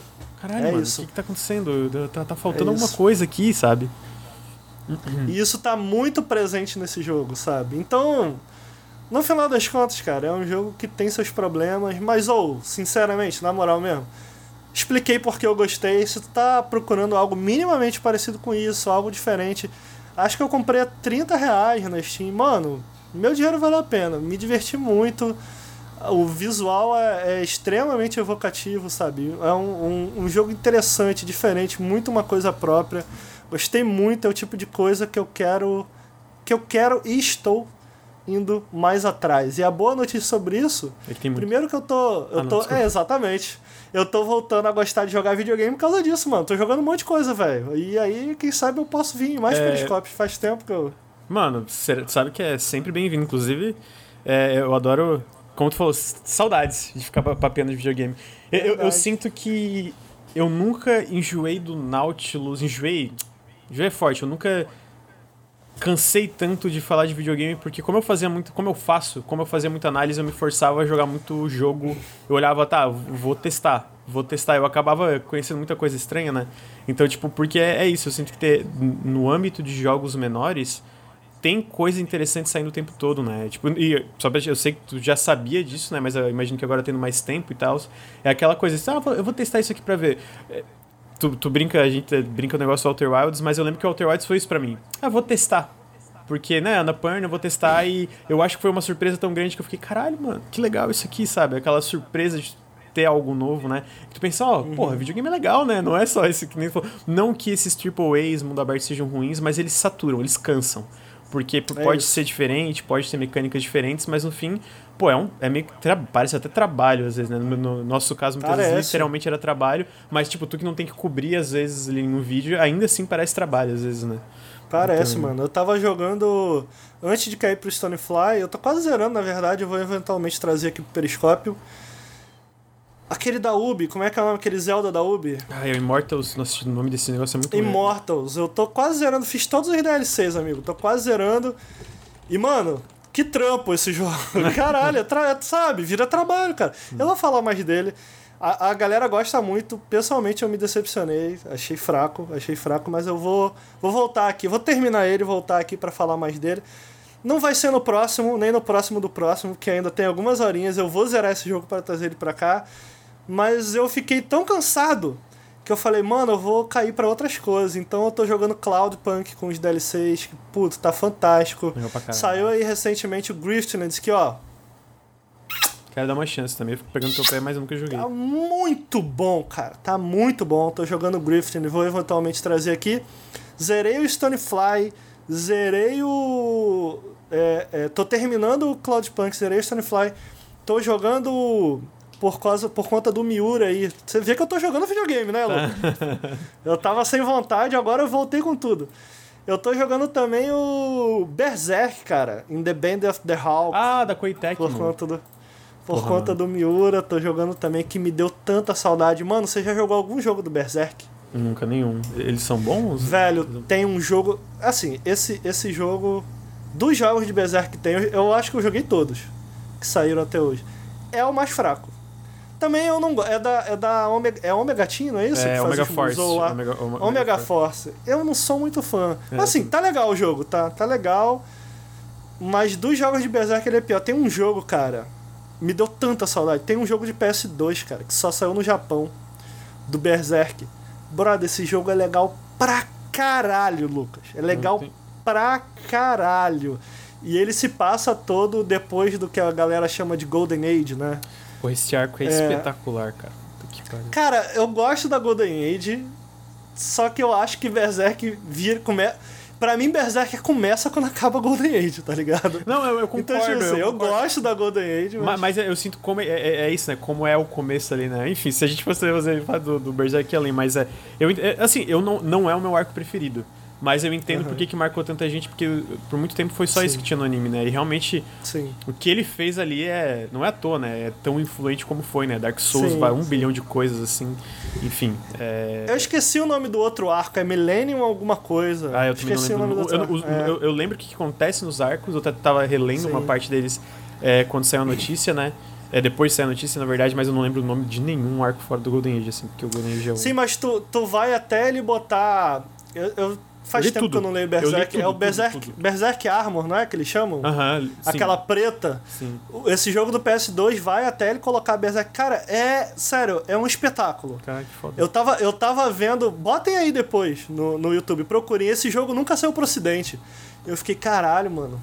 Que tristeza. Eu, porra, queria. Inclusive, foi assim que eu conheci Berserk, amigo. Sério? Eu conheci Berserk, eu tava na Uruguaiana, passando, o cara tava jogando um jogo em, todo em japonês sentando a porrada nos monstros. Eu falei, caralho, que jogo foda. Que jogo é esse aí? Aí ele, pô, Berserk, ninguém compra, mas porque é em japonês. Eu falei, amigo, eu nem inglês eu sei. Na época eu não sabia. e inglês japonês para mim dá tudo no mesmo. Sem bala isso aí que eu vou levar. Aí eu comprei, levei para casa, joguei todo em japonês, foda-se. Brother, amei o jogo. Aí eu falei, cara, o que, que é isso? Aí eu fui atrás no Google e tal, aí descobri e comecei a ler Berserk por causa disso. É...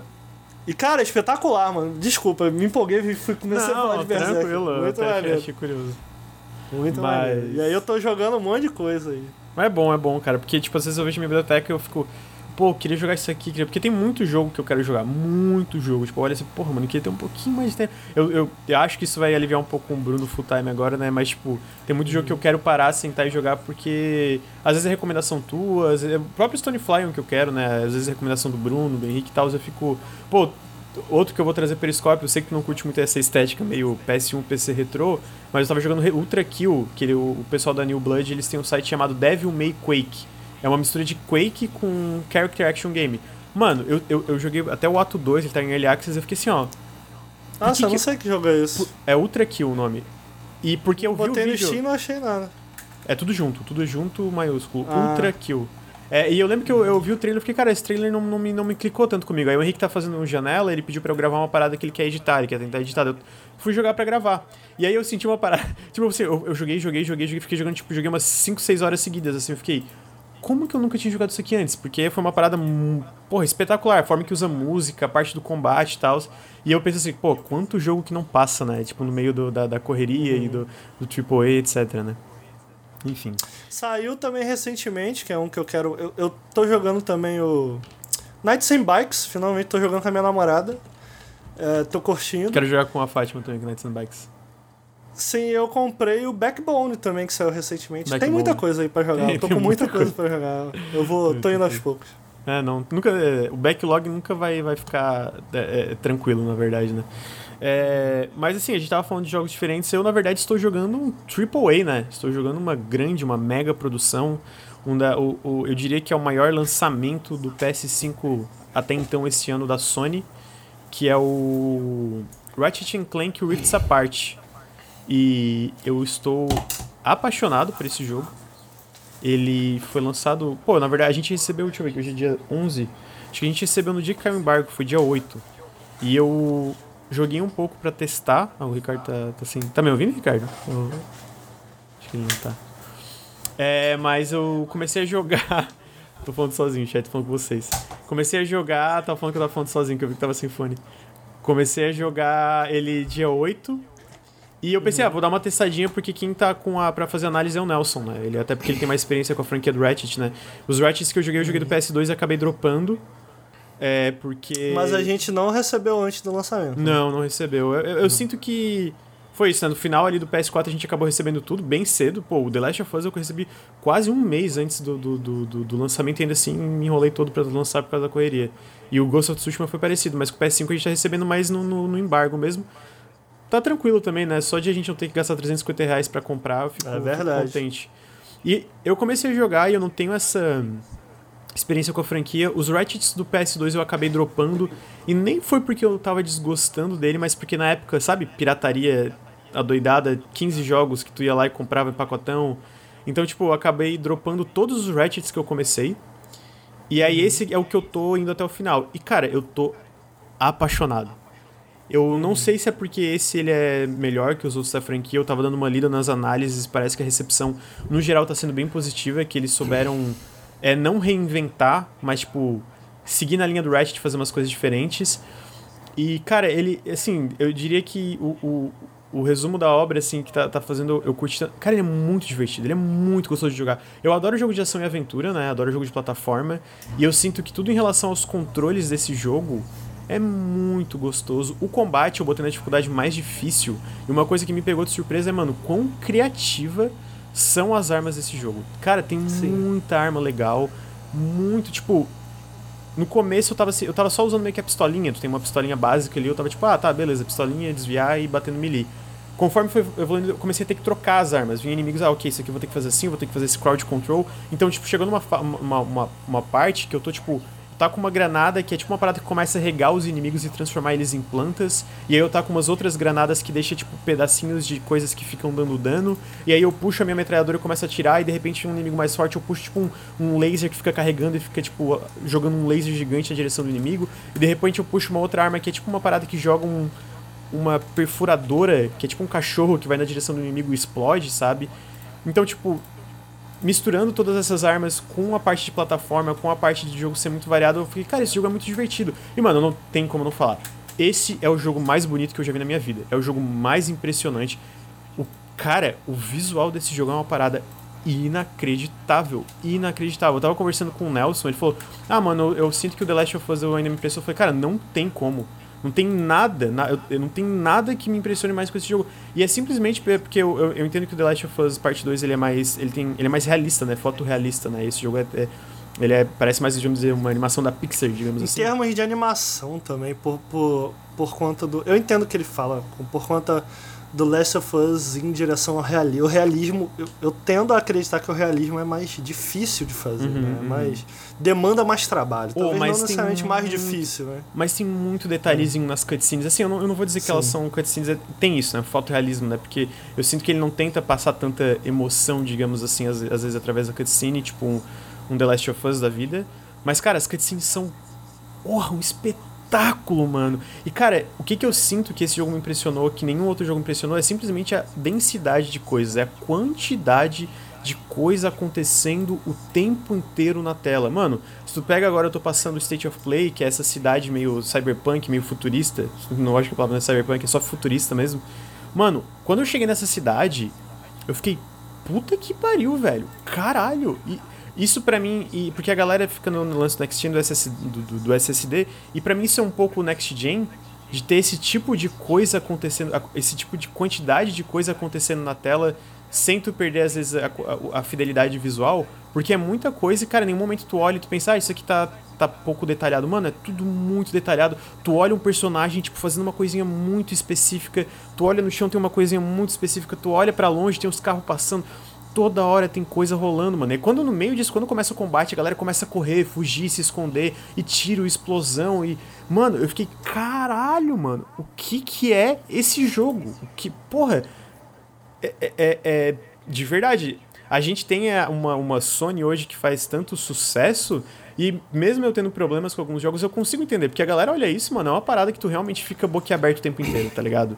E, e, e- e eu sinto que para além disso, esse jogo especificamente, ele é muito... Ele é aquela parada, tipo, bem videogame. Tipo, bem divertidão, missão. E, cara, as missões, os mundos, né? Basicamente ele é dividido por mundos. Tem o Ratchet, e tem a Rivet, que é essa nova personagem.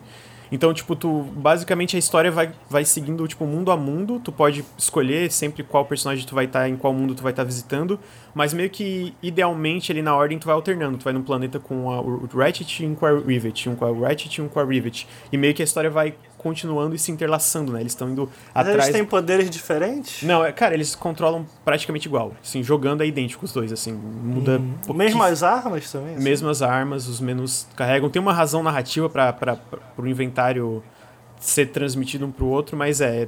O jogo. Qual é o objetivo? Só narrativo mesmo? Então. Tipo, é, só, é mas é pela, é pela história. Porque ela existe, sabe? É pela história, eu sinto que é pela história. Porque, tipo, uhum. no começo do jogo tá tendo essa grande comemoração do Ratchet, que o. E aí eu não tenho tanto histórico da franquia, então eu tava um pouco perdido. Eu só sabia que o Ratchet aparentemente é o último Lombax do universo, né? É, tem essa parada. Uhum. Então, o que acontece é que no começo tá tendo essa grande comemoração por causa que o Ratchet e o Clank salvaram o universo várias vezes, são heróis. E aí o, o Clank ele conserta uma coisa chamada o Dimensionador que é pro Ratchet uhum. poder ir para outras dimensões e procurar os Lombax, para onde é que eles foram afinal. E uhum. o que que acontece é que um vilão vem, o Dr. Nefarious, e ele rouba o Dimensionador e leva eles para uma dimensão onde o Dr. Nefarious sempre ganha do Ratchet, onde o Dr. Nefarious já é imperador, né? E aí, e aí dentro dessa dimensão existe outro Lombax, que é o Rivet, que é uma personagem super carismática também. Entendi. E aí acontecem umas coisas que a, a Mas ela é tipo namoradinha dele? Não, não, até então não. Talvez isso mude, não. mas até então não. É tipo, é a versão do Lombax nessa dimensão, né? Um Lombax que aparentemente tem alguma coisa que existem um Lombax em cada dimensão, sei lá, até agora não explicou, né? Enfim. E aí, uhum. só que acontece uma coisa que o Clank fica com a Rivet e aí meio que mostra uma versão do Clank também que fica com Ratchet nesse universo e aí meio que o jogo começa ali, né? Logo no início. É bem, bem no início, assim, né? E cara. Ele é um jogo muito imaginativo, tá ligado? Toda hora tá te botando em situações novas, toda hora, tipo, em mundos novos. Cara, cada vez que tu chega em um mundo novo, Ricardo, mano, hum. O visual é, é muito foda, mano. É, uma parte do jogo eu fico, tirando, mesmo. eu fico tirando fatinho, assim, porque, cara, os mundos desse jogo são lindos, velho, lindos. E, tipo, cada. Daí, tipo, tu pousa no mundo, tem a quest principal, tem as side quests, tem vários colecionáveis. Eu imagino que isso é uma parada de que já é comum da franquia, né? Só que tal, talvez seja o, o, o, a expansividade desses mundos seja maior, eles sejam mais abertos, não sei. Mas é muito gostoso. Eu, como um grande fã de jogos de plataforma, é, Collectathon e etc., eu tô me divertindo muito, cara. Eu fico explorando, fico andando, fico, pô, cadê o próximo itemzinho? O Nelson tava comentando comigo que ele não gostou tanto que as coisas ficam marcadas no mapa, mas eu não me incomodei porque elas ficam marcadas quando tu encontra elas. Pelo menos boa parte dos, dos extras, né? Quando tu encontra, marca no mapa. Então não é uma parada que me incomodou. Então, mano, eu fico andando, fico curtindo o visual. E o combate tá muito divertido porque eu botei no mais difícil e tá forçando eu a ficar trocando entre essas armas, né? E a história tá muito gostosinha. É tipo um desenho animado, assim, sabe? Uma parada meio, é tipo, isso, é. um desenho animado de boa qualidade. Tipo, os personagens são carismáticos. A Rivet, eu tô adorando a Rivet. Eu tô gostando muito do Ratchet, né? Eu não tenho essa experiência com a franquia também. E eu fico me perguntando por que, que eu nunca joguei essa franquia antes, mano. É isso que tava passando na minha cabeça. Tipo, por que, que eu nunca joguei Ratchet Clank antes, tá ligado? Porque eu, eu acho tô... que eu, Fala, fala. Eu não zerei, eu não zerei todos. O, o Cracking Time, que é o de PS3, que é muito elogiado.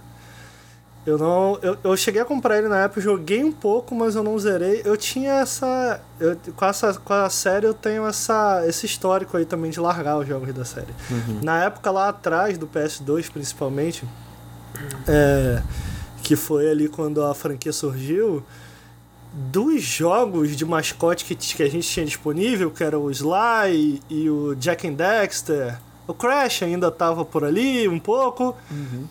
Ele ele era o jogo que eu menos gostava, sabe? Eu sempre gostei mais de Sly, sempre gostei mais de Jack and Dead. Jack, pô, a partir do segundo, Jack fica animal. É... Então, assim, eu nunca, eu nunca morri de amores pela franquia, mas admito que ela sempre teve elementos que são muito legais, que isso é, isso é interessante. São elementos que eu, eu tô vendo aqui o jogo, pelo que você tá me falando, sabe, ainda tá ali. Ainda é Ratchet Clank, sabe? Uhum, uhum, Mas é uma uhum. franquia que tem muitos jogos, cara.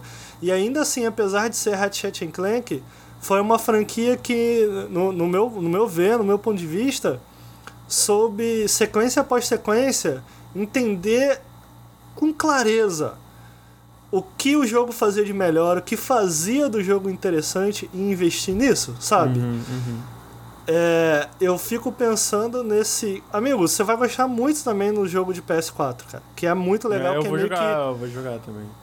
É porque esse jogo tem uma coisa interessante que eu não esperava, que eu aprendi com o Totoro. Que esse jogo, ele é uma continuação não do jogo de PS4, né? É, É uma continuação da série, porque o jogo de PS4 é um É remake. É um do, remake, do 1, né? parece. É meio que um remake do 1. É... E esse jogo é uma continuação do, do último jogo, se eu bem me lembro, é o próprio Cracking Time e tal. Uhum. É... O que, de verdade, não chega a importar muito. Todo, tudo isso que você tá falando, cara, do tipo, pô, cara, parece uma animação da Pixar, o Hatch é um personagem legal. É isso, cara, o jogo sempre foi sobre isso. Eu acho que eu sempre tive uma questão com o jogo, de tipo, eu acho que ele é um jogo gostoso de jogar, ele flui muito bem, é um jogo muito divertido, muito gostosinho de ficar ali explorando. Mas eu de fato nunca amei o combate. Eu sempre achei isso que você falou criativo. Tanto que, pô, quando eles anunciaram o, o, o Homem-Aranha, e uma, uma das coisas que tá presente no Homem-Aranha, você não chegou a jogar o Homem-Aranha, não, Ainda né, não, cara? ainda não também. Uma das Agora que eu parei pra pensar, eu joguei pouca coisa no Insomniac. Eu também não joguei o Sunset, Sunset, Over- Sunset Overdrive ainda. Eu quero meio que tentar voltar Uhum. Que é jogos legal. da Insomniac, porque ela parece ser uma, uma empresa bem talentosa, assim, né? É, o Homem-Aranha, cara, dá pra ver. E eu acho que isso, parando pra pensar aqui agora enquanto eu converso contigo, eu acho que isso é uma das coisas, talvez, que faça da Insomniac um estudo tão competente. O Homem-Aranha você vê com clareza como o Ratchet Clank e Sunset influenciaram o design daquele jogo, sabe?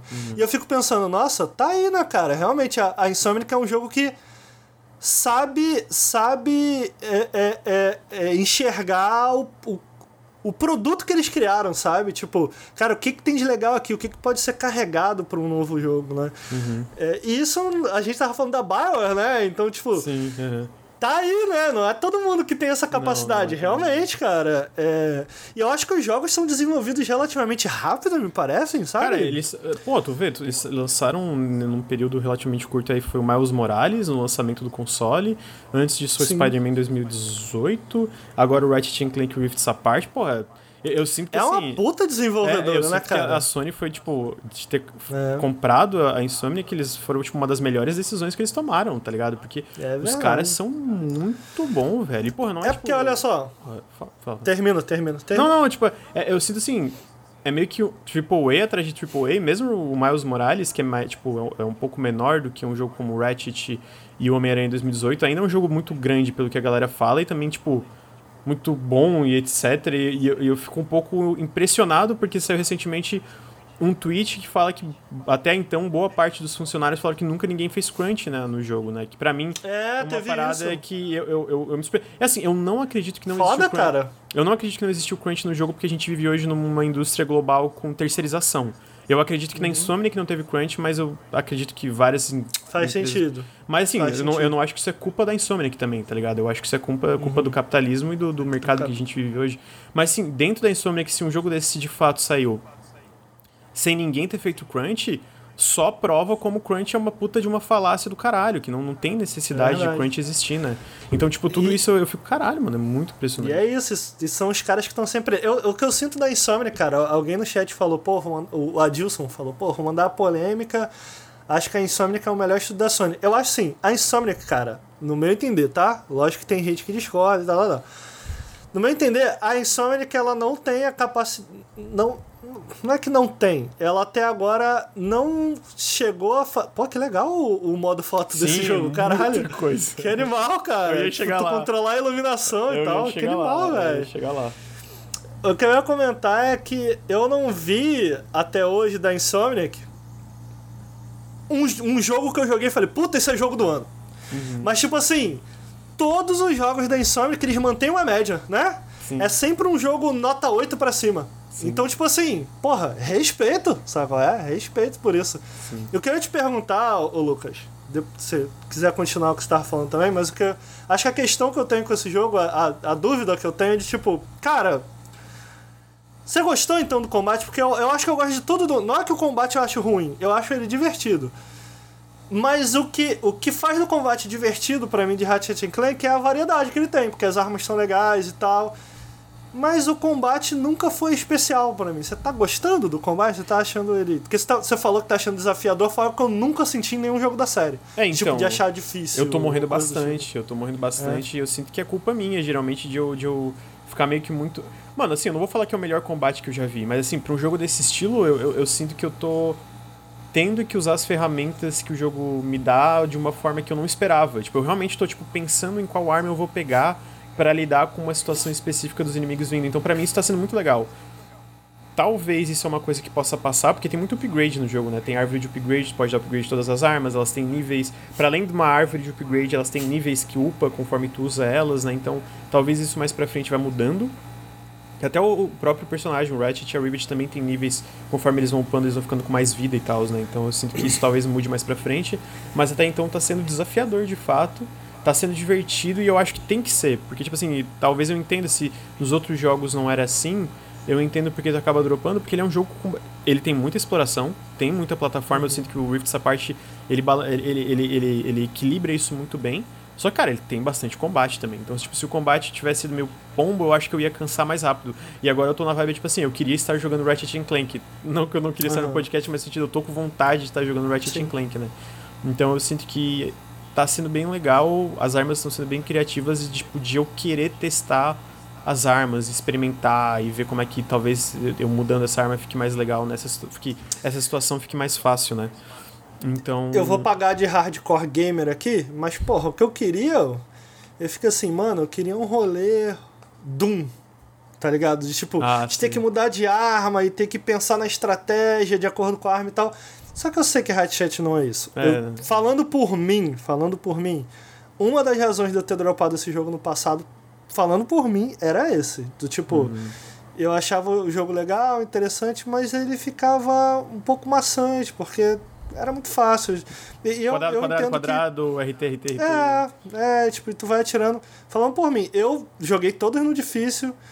O, até o de PS4, o último que eu tava adorando, realmente muito legal, mas também bem facinho, bem facinho. Uhum. É meio que. É bem uma brisa, assim. Bem, achei, por isso que eu tô perguntando, que achei curioso você falar que tá achando desafiador o combate. Isso pra mim é novo. É, talvez seja por ser o primeiro da franquia, eu realmente não. Tipo, o primeiro que eu vou até o fim, tô indo até o final, né? Talvez eles tenham mudado de fato alguma coisa de uma forma mais fundamental comparado aos antigos, mas eu tô tô achando desafiador até então. Tipo, não é super difícil, definitivamente não é o que tu falou de Doom, né? Mas ele tá me forçando a trocar de arma e usar outras armas, e isso tá sendo legal, tá sendo gostoso, assim, de eu pensar como eu vou lidar com as situações do combate. É, mas eu acho que mais ele acerta não é nem necessariamente combate, é mais como ele acerta no, no, no de equilibrar tudo isso, né? Das partes uhum, de, uhum. sei lá, uma parte de tava passando, tá correndo com um bichinho na, na, numa lama ali, outra parte de tá fazendo um desafio de plataforma, outra hora tu tem que entrar numa fenda dimensional com um clank, resolver um puzzle, um quebra-cabeça. E aí tem essas side quests, e aí tem uma partezinha que é uma arena de combate, e aí tem as cutscenes, é tipo muito bem compassado, o ritmo do jogo é muito gostoso, né? Ou, oh, oi, fala. que bagulho absurdamente lindo, hein, cara? É, não, Tô é, vendo é aqui, absurdo. realmente tá, tá muito foda. Oh, muito foda. Perguntaram para mim qual. É porque tem três modos que tu pode jogar. Tem o modo fidelidade visual, que é 4K, 30 FPS. Uhum. Tem o modo de performance, que se eu não me engano é tipo, geralmente a média é 1800p 60 FPS sem ray tracing. E tem um modo de performance com ray tracing que. Peraí, peraí, que... desculpa. É, Pode ó, repetir? É uh -huh. 1800. Qual, qual que é o segundo modo? É, pelo que, é performance sem ray tracing, é só performance. Que pelo que eu entendi, ah. pelo que o Tiago falou, a média é 1800p 60 FPS. É quase 4K, Sem ray né? tracing. Sem ray tracing. Sem... Eu nem okay. cheguei a testar esse modo, porque quando, quando o jogo chegou na gente, já tinha saído o patch Day One ali do, do jogo, que adiciona um modo de performance com Ray Tracing, 60 FPS. Ah. Pelo que eu li, a média fica 1440p, 60 FPS. Como eu jogo no monitor, eu não jogo numa TV 4K, eu botei esse. Não consigo... 1440p, 60 e Ray Tracing. E Ray Tracing. Legal. E não consigo pro modo 4K 30 FPS, não consigo. Eu, eu sinto que tem diferença uhum. o, a, a, a, pele, a pele, a, a como é que é o nome da. O fur? Fur, eu esqueci a palavra. O pelo? O pelo. Pelugem? É, é, isso, Algo porra. assim. O pelo do Ratchet tem mais detalhes no modo 4K, tem mais detalhes no geral no cenário, mas, cara, esse tipo de jogo 60 FPS pra mim faz muita diferença. E eu tô jogando no modo 60 FPS Ray Tracing, é o jogo mais bonito que eu joguei na minha vida. Sim, tipo, uhum. é, eu não tô nem dizendo necessariamente direção de arte. Direção de arte é mais discutível, tem jogos com uma arte muito diferenciada. Mas assim, na parte técnica, cara, eu nunca joguei um jogo tão impressionante. Mais bonito que o Demon Souls. Mais bonito que o Demon Souls. E Você achou bonito também, né? eu achei lindo também. E, mano, jogando, cara, 60 FPS sem queda, tipo, liso, liso. Com o Ray Tracing, porra, o Ray Tracing, tu percebe a implementação do Ray Tracing nas reflexões, nas paredes, nas poças e tudo. Mano, e 60 FPS liso, cara. Mano, não sei como a Insomniac fez isso, porque, tipo, se tem um, um downgrade, não é perceptível bastante pra mim. O, o Heitor, ele falou que jogando numa TV, 4, TV 4K, ele não consegue ir pro modo 60 FPS pela diferença visual. Tipo, ele sente que perde a a par- as cores e não é tão vibrante. Como eu não tô jogando numa TV grandona, eu, eu não senti isso. Eu tô jogando no meu monitor, né, do, do, do computador e tal. Eu tenho dois monitores aqui. Eu jogo no monitor. Então eu não sinto isso. E, cara, 60 FPS liso com Tracing. Mano, o jogo é ainda, no modo de 60 FPS, ainda é o jogo mais impressionante que eu já vi na minha vida visualmente. É tipo, é uma parada que é um esculacho, mano. É um esculacho. É tipo assim, puta que pariu. Agora, eu vou ser um pouco mais polêmico, que, cara, a parte dos portais é fantástico. É tipo, é muito legal a transição de mundos, mas é um gimmick. Tipo, eu acredito que só pode ser feito SSD, mas, tipo, durante o combate, que é aquela parte de tu puxar o portal e ir até ele, né, que, tipo, tipo carrega o cenário, né, tá, tá passando na tela agora, que ele usa, tipo, um gancho pra ir, e aí, tipo, ele meio que se transporta pro cenário ali, como se estivesse indo numa mini dimensão, assim. É igual um grap- grappling hook, é a mesma coisa. E a parte da- nas grandes set pieces, que daí de fato é mais impressionante, que muda o mundo mesmo. Tu, tu- tem uma fase que tu vai estar no espaço, tipo, chega numa estação meio que uma estação espacial. Não uma estação espacial, um planeta de mineração que ele tá destruído, aconteceu alguma coisa que ele foi destruído.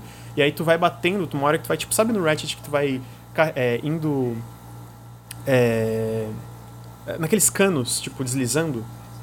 Uhum. Então, tu vai deslizando aí quando tem um- uns cristais, assim, do- tu bate nesses cristais, o mundo vira o outro mundo. Tu meio que no jogo tem muito isso, né? Tu bate nesses cristais pra ficar viajando entre dimensões e resolver puzzles e poder progredir no jogo. E geralmente às vezes é uma parada mais compassada que é instantâneo, tu bate, vira outro mundo instantâneo, não tem nada, é tipo na hora. Isso é muito impressionante. É, e, e- mas assim, eu sinto que é isso. É uma parada muito impressionante, cara. De fato, só eu acho que só funcionaria com SSD, mas eu sinto que é um. É um pouco gimmick, tá ligado? Não, não é. Não sei Tá. se tu entendeu o que eu quis dizer. Tipo, não Eu é que- entendi, Tipo, eu não é entendi. aquela parada revolucionária pra game design. Talvez isso seria feito com um loading em outro lugar. É isso que eu quero dizer. É foda, é incrível. Eu, eu fico Uhum. feliz que é feito dessa forma, porque muda, muda tudo, né? Muda tudo no sentido, cara, Uhum. realmente tem outro feel, é muito mais gostoso. Mas, assim, do ponto de vista de game des- design, não é algo que nunca foi feito antes. Tecnologicamente sim, Entendi. Uhum. mas de game design não. É essa vibe, né? Eu entendi. Eu- o que me parece, a impressão que me passa é do tipo. Pô, por que, que isso foi feito assim? E a resposta é meio, porque eu posso. É, Tá exatamente. ligado? É, Tipo e- assim. E assim, justo, porque na prática é incrível, é incrível. É só, tipo, é porque eu vi. eu- eu fiquei um pouco frustrado que eu vi recentemente. E eu entendo a- a- o ponto de vista, mas eu achei que usar o Ratchet como exemplo foi meio. Nada a ver. Que a galera falando, ah, agora o For novo vai ser cross-gen, então vai limitar muito ele, papapá. Primeiro que visualmente, se for limitado igual o Horizon Forbidden West, caguei. O Forbidden West tá um espetáculo visual. Então, É porque eu acho que todo mundo tá anima, todo mundo tá querendo ver o jogo, né? Aham, que tinha- aham, aham. Rapidamente, cara, deixa eu te passar rapidamente. Essa transição aí que tá aparecendo na tela. Eu vi o Ariel do Combo Infinito postar. Inclusive ele tá E aqui uma no chat, coisa- o Combo Infinito tá aqui no chat, inclusive. Ah, é? É, ele falou agora. Uma coisa, uma coisa que eu achei interessante, que eu, eu não tenho PS5. Que tá alinhado com isso que você tá falando, do grappling hook ser meio que um gimmick, de carregar rápido, que visualmente é muito legal. Mas uma coisa que eu acho que isso soluciona, se essa for a a, a direção com que videogames for a partir de agora, tem uma coisa que me incomoda há muito tempo, cara, especialmente em jogos de ação e outros jogos também. Eu gosto muito de citar o Devil May Cry, cara, que o Devil May Cry 5 é um jogo que eu gosto muito. E o Devil May Cry 5, é, você tá enfrentando um chefe e você mata o chefe, aí você dá aquela porrada final. Aí o que, que acontece quando você dá a porrada final? Ele entra numa tela preta, espera 10 segundos, aí depois de 10 segundos aparece o Nero batendo assim, pá, dando Ah, porradão. entendi. E tipo assim, se a parada fosse tu enfia o ataque sem tela preta, imagina um filme de ação, cara. Imagina um filme de ação. Eu, eu e o Lucas num filme de ação, eu dou um soco na cara do Lucas, no momento que eu acerto a cara do Lucas, entra uma tela preta. É anticlimático, brother. Eu entendo que é uma tecnologia limitante, Mas, mano, isso é uma parada muito pequena que, sinceramente, me anima muito, cara. Do tipo, puta, velho, a gente vai acabar com isso? Aham, Jura, não. mano? Ó. Do tipo, sabe? E essa transição que apareceu aí na tela, do tipo, tá numa cutscene, tá numa CG, a personagem cai e do nada ela saiu ah, da, da, da nave Jogando já. e tu tá jogando. Tem alguns jogos que conseguiram fazer isso. Eu lembro de um jogo que God me... of War, né? God of War, Metal Gear Solid 4, eu lembro bem, é, que ele vai carregando o jogo enquanto tá enquanto tá passando cutscene, muitos jogos fazem isso e consegue fazer sem passar pra tela preta, consegue fazer seamless, né? Direto. Eu sempre apreciei muito isso, cara, porque eu acho que o fio muda completamente, sabe? Completamente. Então isso é algo que me anima muito. Então eu acho que isso vai na direção. Eu não tenho PS5, não sei se você queria falar mais alguma coisa, mas das dúvidas que eu tenho, tipo, e aí, mano? É, é isso? Você acha É- que. é. Você acha que esse jogo mostra o que é a nova geração? E em termos de controle, alguma coisa nova? Cara, eu alguma acho, coisa que você identificou? eu acho que visualmente mostra. É porque é isso, né? Tipo, eu- às vezes eu, eu- já, eu já vi gente falando, ah, mano, mas o Ratchet do PS4 era impressionante. Não, de fato era, mas assim. O que, que esse jogo faz a 60 FPS com Ray Tracing? Cara, faz uma diferença. Os reflexos do Ray Tracing fazem uma diferença gigantesca na estética de um jogo. Deixa tudo mais Velho, vívido. faz. Faz muita Faz diferença. O, o, o Cyberpunk, velho. O Cyberpunk fica muito foda com Ray Tracing. Não, eu acredito. Sabe? Tipo assim, eu jogando Ratchet eu vejo isso claramente. Então eu sinto que faz uma diferença muito grande. Eu sinto que visualmente, cara, é a densidade. Densidade de. É, sério, é muito, é muito detalhe o tempo inteiro na tela. Eu acho que a parte que mais brilhou pra mim é você falando, isso aqui é a próxima geração. Porque eu sinto que era isso, né? Muitos jogos do Xbox One e do PS4 às vezes eram meio vazios, cara. Mesmo jogos muito impressionantes, sei lá, tu pega um God of War, tinha momentos que o God of War era meio vazio, né? Tipo. é, muito pela narrativa, né, da, da- da- do contexto narrativo do jogo, mas às vezes era, eu sinto que era um pouco do, do, do, do processador e essas paradas, né, e eu sinto, cara, o Ratchet pa- parece um mundo vivo, por mais que tu seja o protagonista, claramente ainda é um jogo de ação, sempre tem, tu olha pra um canto, assim, tu bate no canto, sempre tem alguma coisa rolando, alguns bichos andando na floresta, tem algum um grupo de personagens fazendo alguma coisa, conversando, tu chega num bar, tem, cara, gente pra caralho conversando, fazendo um monte de coisa diferente, tu olha lá fora, tem uma arena, a galera caindo no pau, fazendo, tipo, e é muito detalhe de tu, tipo, cara, eu nem sei pra onde eu olho, sabe, de tão vivo que é a parada, então... Eu sinto que visualmente isso é da próxima geração. Eu sinto que essas transições de cutscene é tudo tudo fluido. Tal, tem- talvez uma ou outra quando tá saindo de um planeta com uma nave indo pra outro, dá uma tela preta de um segundo, papum, já tá tipo no planeta, sabe? Então é tudo muito fluido, o tempo todo fluido. O combate é uma delícia. Sobre o controle do DualSense, eu tenho essa opinião meio polêmica, né? Eu acho um pouco overrated, que a galera fala de, de- de feeling. Eu acho que o feedback é muito mais interessante no Returnal. Eu sinto que o, o, o gatilho tem aquilo, né? Do gatilho tem aquele peso, então se tu aperta até a metade é uma forma de tiro, até o fim é outra forma. É legal, é, é isso, é legal. Eu, eu não acho isso. Eu sinto que vai virar o padrão indo pra frente porque. Tu tá mutado, eu acho, Ricardo. Desculpa. Tem alguma coisa que o jogo faz, tipo, em termos de controle? Não, eu você sinto pode citar, de repente? Quer ver, por exemplo, tem, a, a- a- tem uma, uma arma básica, a metralhadora ali, né? Tipo, quando tu aperta até a metade, ela tira um tiro só, mais compassado. Quando tu segura até o final, ela de fato age como metralhadora e fica tudo atirando bem rápido, assim, né? Tem outras é, que eu. Uma que é tipo, tu segura o botão, ele carrega o teu tiro. Segura até a metade, né? Fica carregando. E aí quando tu aperta, de fato, tu pode só apertar, que vai ser um tiro menos carregado, ou tu pode segurar pra carregar e aí depois se apertar tudo, segurar até metade pra ficar carregando, carregando, carregando e apertar tudo até o final, que daí de fato sai um tiro mais carregado. Então nesse tipo, né, de tipo, os dois modos da arma ficam em um gatilho só, basicamente, né, a, a lógica que eu sinto. E é legal, é legal, é útil, eu sinto que vai virar o padrão porque, tipo, tira uma barreira, né? Tipo, não precisa de dois botões pra isso, no fim, tu precisa de um só.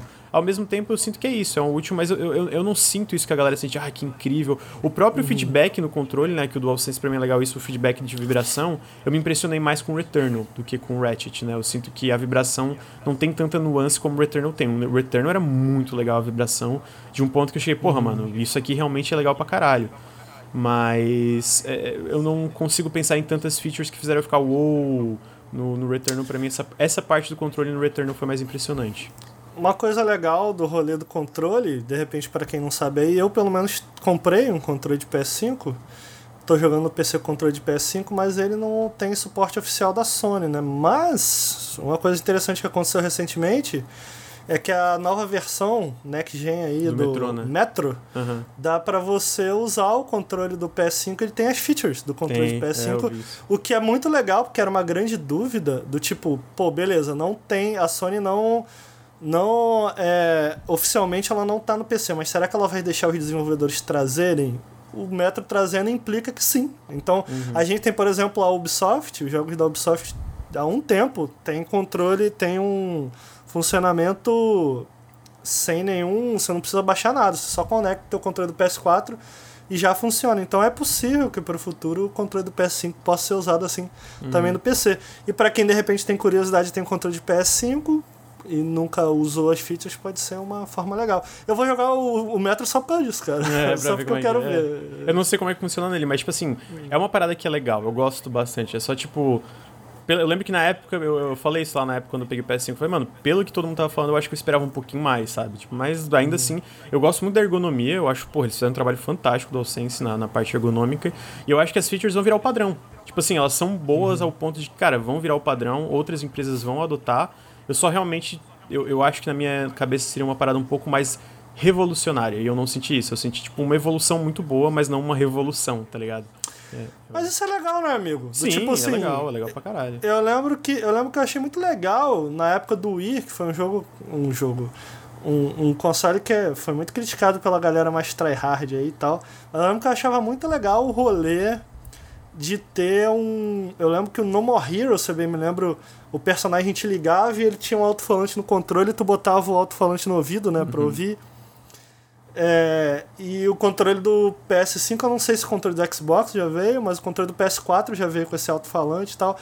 Então você já vê, você vai vendo uma, uma, uma pequena evolução que eu acho que é interessante. Esse, eu de novo, eu nunca usei o controle do PS5, mas eu acho legal esse você tem uma parada mais uma parada mais mecânica com controle. Tipo, eu vi, eu tava vendo do Metro, e o Metro, ele tem. Eu acho que é parecido com isso que você falou, Lucas. Se tu apertar até o meio do controle, ele tem meio que uma travinha, né? Tec, É, isso, uma travinha. que ele vai até o meio e se você segurar, ele aperta firme até o final. Então, tipo assim, se eu bem me lembro, o Metro faz isso também que eu achei interessante. Tipo, tem uma arma que ela vai ter. Pelo, pelo que eu vi, a arma. É um negócio assim, tá? Não tô falando com certeza, mas pode ser. Se não for no Metro, pode ser uma ideia que de repente pode ser implementada que eu acho interessante, do tipo. Tu aperta o gatilho e vai até o meio, e ele faz uma força de volta para você não conseguir apertar até o final. E aí a arma emperra, né, no metro. E aí você não consegue apertar o gatilho inteiro. E aí você tem que apertar outro botão, entre aspas, o botão de consertar ali, sabe? Tipo, na- tela o boneco só dá uma porrada assim, e aí tu tem que ficar apertando outro botão pra ele pá, pá, pá, pá. Aí solta, aí o controle tu consegue apertar. Puta, que, que interessante você interagir com o controle dessa maneira, né? Então, tipo assim, é- a gente tem também o. Como é que é o nome daquele videogame, cara? Que vai sair aquele. Playdate. Play, play. Playdate. Porra, Playdate parece que tem uma válvula, Tem uma brother. válvula. Ô, o, o, o Tem uma Pope tá válvula no fazendo o pro- controle. O próximo jogo dele pra isso, velho. O Lucas Pope, o cara do Return Pô, isso não é legal, cara. Tem uma válvula e aí, de repente, os game designers podem trabalhar fisicamente com o que tu tá na mão, com o controle. Eles têm que girar aquela porra daquela válvula de múltiplas maneiras, dependendo do jogo. Então, tipo assim, eu acho tão interessante isso, cara. Eu acho Não, tão eu, eu, interessante eu- é isso. só, tipo, eu, eu, eu- quando eu falo, não quero ser o, o chato ranzinza, né? Só, tipo, Uhum. realmente, eu acho que eu queria. Eu, eu esperava ser mais. ficar mais impressionado. Mas ainda que nem eu falei, eu acho que vai virar o padrão com razão, porque o que eles fazem ainda é muito legal. E ainda eu sinto que faz falta em jogos que não usam. Eu só não acho. A galera às vezes fala de um jeito que eu fico, nossa, mano, não acho que é tudo isso, mas é legal, é legal pra caralho. Uhum. Eu fico feliz que, que tem isso, né? Ao mesmo tempo eu fico querendo que o, PS, o, o DualShock funcionasse no PS5, né? Então eu fico dividido nisso. Que é caro um, Amigo. um DualSense. Tem uma coisa que eu gosto de fazer em videogames. Eu tenho 200 horas em Cyberpunk. 60, 60 aí foi tirando foto, amigo. Eu gosto de tirar foto. É muito bom. E eu tenho. É gostoso tirar foto em videogame, é legal tirar foto em videogame porque você tem controle total daquele espaço, né, cara? Sim. Então, tipo assim, na vida real eu não consigo voar. A não ser que eu tenha. Não sei que eu tenha um drone, né? Então no videogame tu faz o que você quiser ali, mano. Mano, e foto você posiciona. ter em todo jogo 3D. Todo jogo 3D. Porque Pode ser feio o jogo. Bota um foto nessa porra, porque é muito legal. E uma coisa que eu fazia, cara, no Cyberpunk, porque eu comecei a seguir uma tem uma galera no Twitter que tem um tem um perfil que eu gosto muito que é o Dead End Thrills, que eles eles basicamente Sim. Postam fotos muito fodas de jogo. E às vezes os criadores do Dead End Thrills e outra galera que eu sigo também, porque eu me interesso por foto, eles dão umas dicas de, de, de tipo, dica de foto real e como aplicar isso no jogo. Então, uhum. eu aprendi que uma das primeiras coisas que você tinha que se preocupar para tua foto ficar legal era com a iluminação daquela foto. Então, uma coisa que eu fazia no Cyberpunk, por exemplo, para tirar minhas fotos, e as melhores fotos de Cyberpunk são tiradas dessa maneira, eu botava o personagem com uma pose dando um tiro, porque aí eu tinha uma, uma outra fonte de luz. Uhum. E, e aí, e aí o, o, o, personagem dando tiro, ele fica escondido, né? Porque eu boto em primeira pessoa, eu movo a câmera, mas eu crio aquela fonte de luz com tiro e aí eu crio uma luz não. Me aproveito da luz direcional, né? E coloco uma segunda fonte de luz, às vezes até uma terceira se ela estiver refletindo em outra coisa, para criar a iluminação da cena que você quer criar. E eu, eu, eu achei foda que eu tava vendo aqui, eu queria, queria saber, não sei se você testou, mas eu vi que eu tô vendo aqui na tela, para quem tá acompanhando no, na Twitch, tá vendo também que o modo foto dá para você mudar a fonte de luz e tal. Eu falei, caralho, que foda o modo foto é, desse jogo. Então, tu eu, testou, não? eu não cheguei a testar tanto esse lance de foto de luz, eu vou bem mais amador, tiro tipo um dos ângulozinhos, às vezes boto um blur, mas nada assim. Eu vou, dar uma olhada até pra, pra te falar depois. Mas eu lembro que o Ghost of, Tsushima, Ghost of Tsushima também tinha um modo de foto bem detalhado. Mano, eu sei que eu abri um modo de foto, cara, tem muita coisa que dá pra pôr. Eu, inclusive, tu falou isso de, de fonte de luz. Se eu não tô falando merda, eu tenho uma vaga lembrança de que tu pode botar a fonte de luz artificial no modo de foto do The Last of Us. Não tenho uhum. certeza, eu tenho uma vaga lembrança disso. Mas assim. Legal. Eu, eu sinto que é uma coisa que é possível que tenha. E, é, e é porque eu sinto que os jogos da Sony, especialmente esses AAAs aí, esse, tipo um Ratchet Clank da vida, eles estão fazendo um, dando um, um, trabalho, um capricho especial no modo, foto, no modo foto, como tu pode ver ali, porque é meio que uma ferramenta que a galera faz marketing gratuito querendo ou não. Porque Sim. posta um monte de foto impressionante que a galera fica caralho e fica interessada no jogo. Então, tipo, os, os, os modos ali, o photo mode é muita coisa. Mano, eu, eu, sem sacanagem, no Ghost of Tsushima eu perdi horas no photo mode, porque eu ficava caralho. É muito legal, cara. É muito lindo. Eu acho muito legal tirar também. foto. Também acho muito legal. Esse então, jogo. eu vou dar uma olhada até pra ver se tem esse lance de, de, de, fonte de luz. Talvez tenha, é possível que tenha, mas assim, são. Uma, tu abre, cara, tem muita opção. Muita opção, uhum. assim. Então Tipo, vou até pular pra parte do photo mode aqui. É, eu vi na parte do photo mode que ele mostra ele colocando uma luz atrás do personagem que. É, edit tipo, light, eu, a É, dá, dá pra é, pôr, cara. Sim, tá. eu, eu não sou manjão, tá, de foto, eu tenho uma noçãozinha, mas tipo assim. Tu bota uma luz atrás para conseguir adicionar profundidade à foto, então quando tu bota uma luz atrás, você fortalece a, a, o entorno do personagem. Então é algo que eu fiz aqui, por exemplo, se vocês verem, tem uma luz atrás de mim branca, que é uma luz que está vindo de trás. Aí tem a luz da cena, que é o rosa, que está ali. Hum. É, e você tem uma luz da frente. Então, tipo assim, uma das, uma das coisas para fazer com que a tua cena fique legal é esse controle de luz e tal. E, e, pô, no Cyberpunk eu gostava muito, mas é um trampo fazer isso, porque não tinha uma opção, entendeu? Uhum. Dentro do jogo. Então tu tinha que se virar ali para criar essas fontes de luz e tal. Achei muito legal o jogo ter essas opções e você poder pô, você, ganha uma. Um, um, uma profund... Porque muito disso em foto, às vezes, é feito em, na pós, né? Uhum. Com correção de cor e tal, tal, tal. E você poder fazer tudo isso na hora de tirar foto, tipo, caralho, eu quero, eu quero só pra tirar umas fotos, tá ligado? Uhum. É, não, eles mandam muito bem Valeu. isso de, de, da parte dos fotomode dos jogos da Sony, né? Eu acho que viraram meio que referência, que a galera toda tá indo atrás, porque eles veem que é tipo uma ferramenta de marketing e a galera gosta, a galera usa pra caralho esses modos de foto. Né? Sim. É, mas, mas, você gostou então do jogo? É, tô adorando. Acho que quando zerar eu trago ele de novo. A gente deve ter uma análise. quinta que vem, eu acho que o Nelson falou que vai ter pronto, porque já zerou, né? O Nelson já zerou o Ratchet uhum. Clank. Então, mas assim, tô achando fantástico até. Se continuar essa qualidade, não sei se ele vai ser o meu GOT, mas eu acho que vai ser um dos meus preferidos do, do ano, assim, de 2021, porque eu realmente tô amando e, mano, a parte visual não tem que falar, sério. É muito impressionante. É, parabéns. Cara, você tá gostando mais do que e Takes Two? Acho que não. Porque eu amei Takes Two. Eu acho que aí que tá, tipo... Eu acho que se continuar nesse nível é possível, sei lá, até o final, depende do que, que o jogo me apresentar. Mas eu acho que assim, não, não, não, mesmo eu amando, se continuar nesse nível, eu não sei se é jogo do ano pra mim. Eu acho que o jogo do ano ainda tá ali entre Takes Two e o Village. Que eu amei o Resident Evil Village também, né? Eu achei que eu, eu, a galera fala, mas eu, eu acho que 2021 tá tendo bastante jogo legal, assim, né? Então não, não acho que, tipo, ah, meu Deus, tá faltando jogo. Mas, assim, não é por ele não tá, sei lá, melhor que Takes Two que necessariamente é uma parada demérito ele, é porque eu realmente amei It Takes Two. Foi, tipo assim, eu terminei e falei, caralho, esse jogo é muito foda. Mas, assim... É muito foda. Vai ser um dos meus... Se continuar, se não tiver nada que eu pense, ah, cansei ou qualquer coisa, vai, se vai ser um dos meus preferidos, assim, do ano. Porque realmente tá muito foda. Então... Aí. Então é, esse é Ratchet Clank Rifts à parte, com isso a gente chega no fim de um periscópio relativamente longo, batemos 3 horas, já é 1h20 da manhã, desculpa te manter até 1h20 da manhã, Ricardo. Imagina, mano. É, queria agradecer você, né, o Felipe já foi, então muito obrigado pela sua presença. É, Tamo aí. Falamos de vários joguinhos, falamos, fizemos um especial de Mass Effect, falamos pra caralho de Mass Effect. É, queria lembrar para quem tá escutando, quem tá assistindo ao vivo, que o Nautilus é financiado coletivamente. Então, se você gosta do nosso trabalho, considere apoiar em apoia.se barra Nautilus ou picpay.me barra canal Nautilus. É, se vocês estão ouvindo no feed, vem em twitch.tv barra Nautilus Link. A gente grava o Periscópio toda quinta às 8 da noite. Essa foi uma exceção, a gente gravou, começou a gravar às 10. Ah, o, o, Café com Videogames é toda segunda-feira às 9h30 da manhã. E a gente faz live quase todos os dias aqui na Twitch. E, e também venham para dar um sub. Se vocês assinam o Amazon Prime, vocês podem dar um sub de graça no canal e faz uma diferença muito grande. E então fica meu apelo para dar um subzinho aí que faz uma, uma grande diferença.